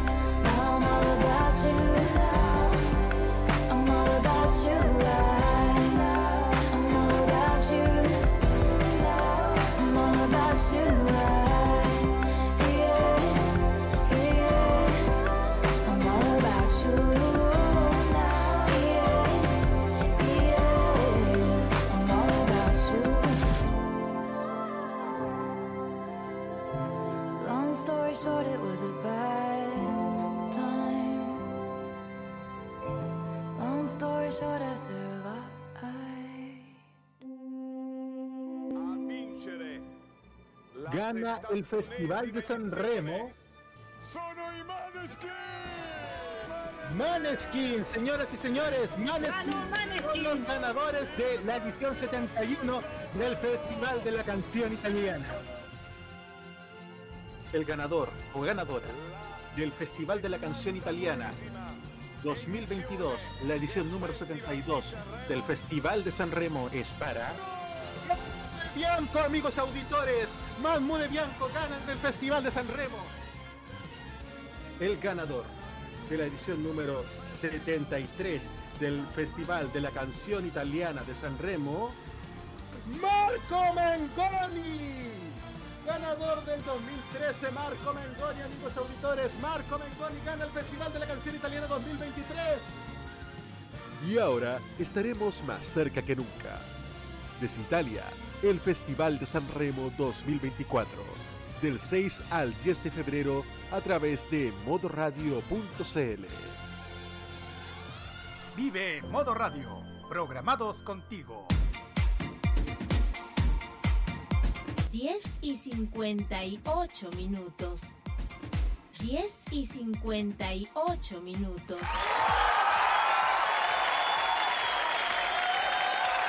Así es, ustedes ya lo escucharon. Comenzamos la operación San Remo. Y vamos a estar más cerca que nunca del Festival de la Canción Italiana en su versión 2024. Así que estén atentos porque este, porque este verano modo radio no se detiene.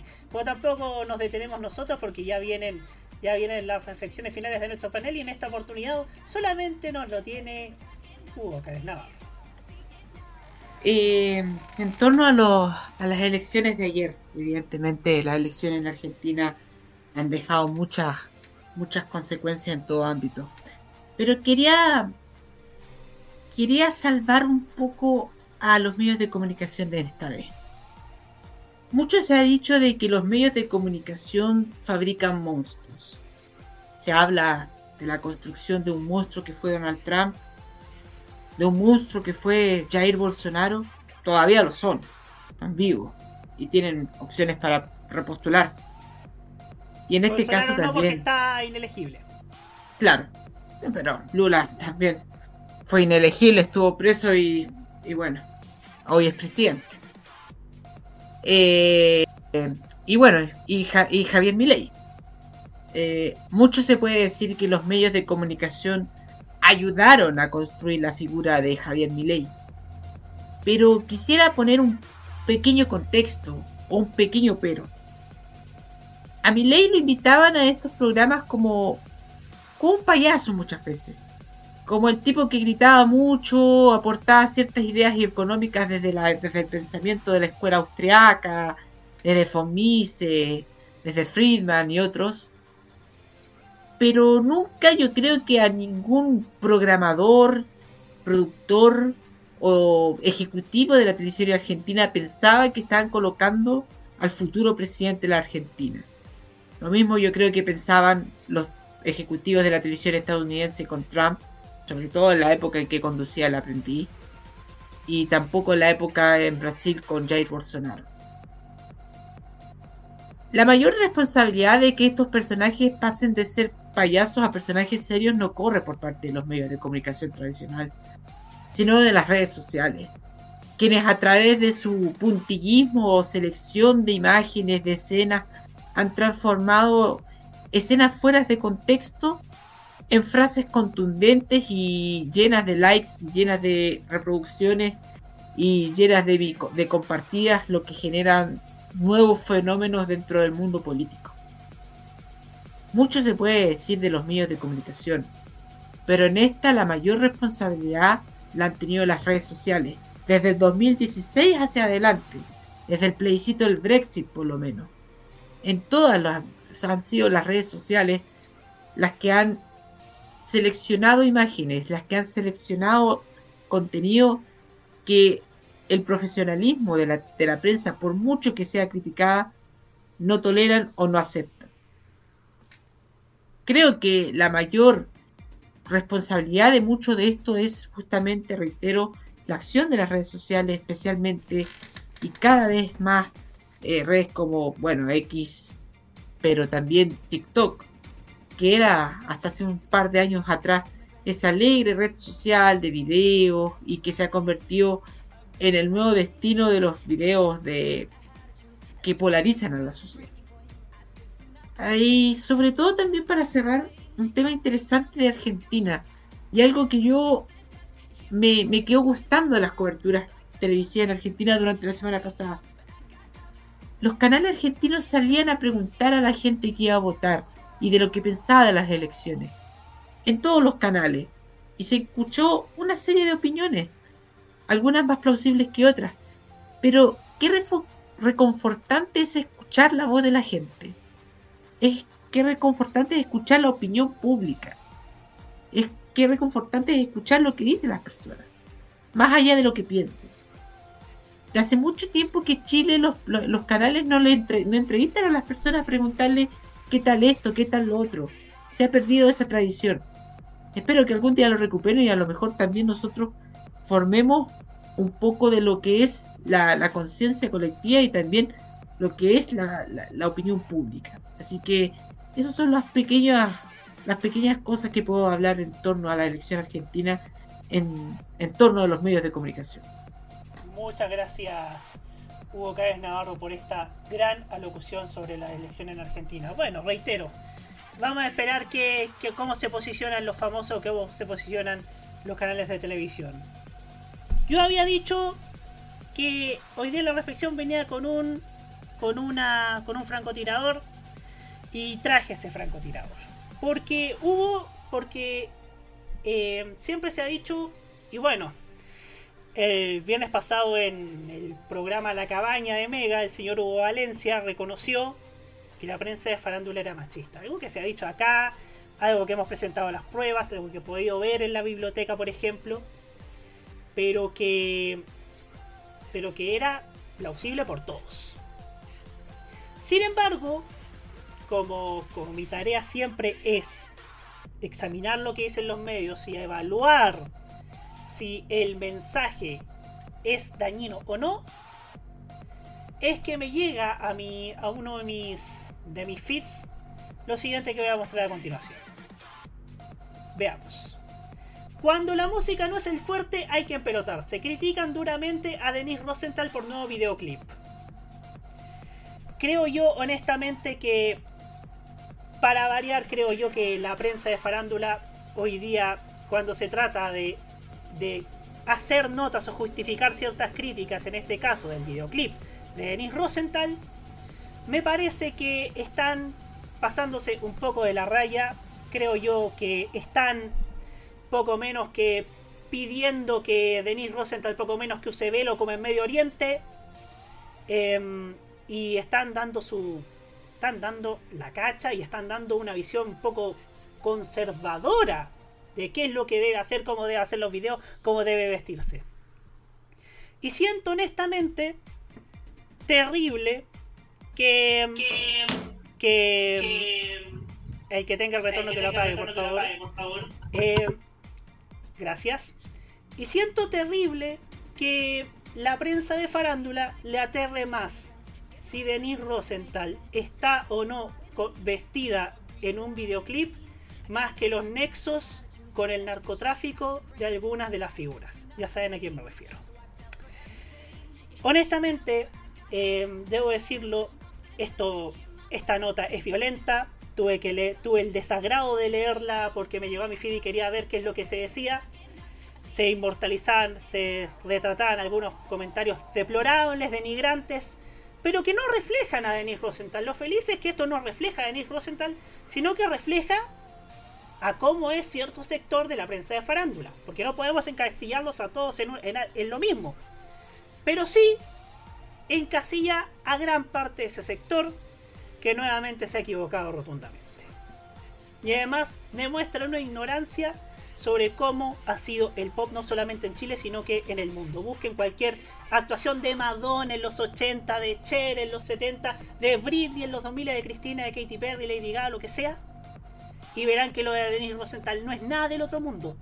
Es lo que se, se usa, es lo que se ve en, eh, eh, en, en industrias desarrolladas como Estados Unidos o Europa. Por lo que creo yo que los señores de TKC pareciera que están escribiendo, desde el periodo, escribiendo cuando se trata de formular una crítica de Denise Rosa- hacia Denis Rosenthal, que podrá tener todos los fundamentos, pero en esta, creo yo, están pecando poco menos que como el cura de la iglesia. Un cura que predica, pero no practica.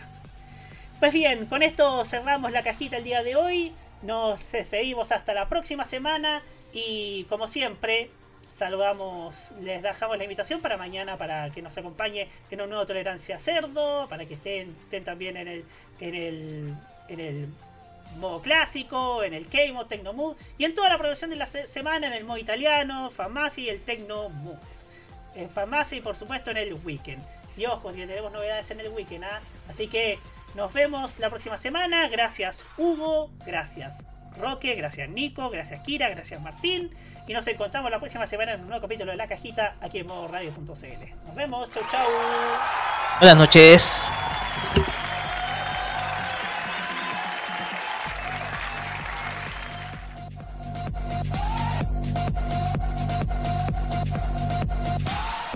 ¿Lo pasaste bien con nosotros? Esa es la idea. Si llegaste acá es porque te gusta reflexionar sobre los medios y la televisión en Chile. Contamos contigo la próxima semana en una nueva terapia mental. Cerramos por esta semana la cajita en modoradio.cl. opiniones emitidas en este programa son de exclusiva responsabilidad de quienes las emiten y no representan necesariamente el pensamiento de modoradio.cl.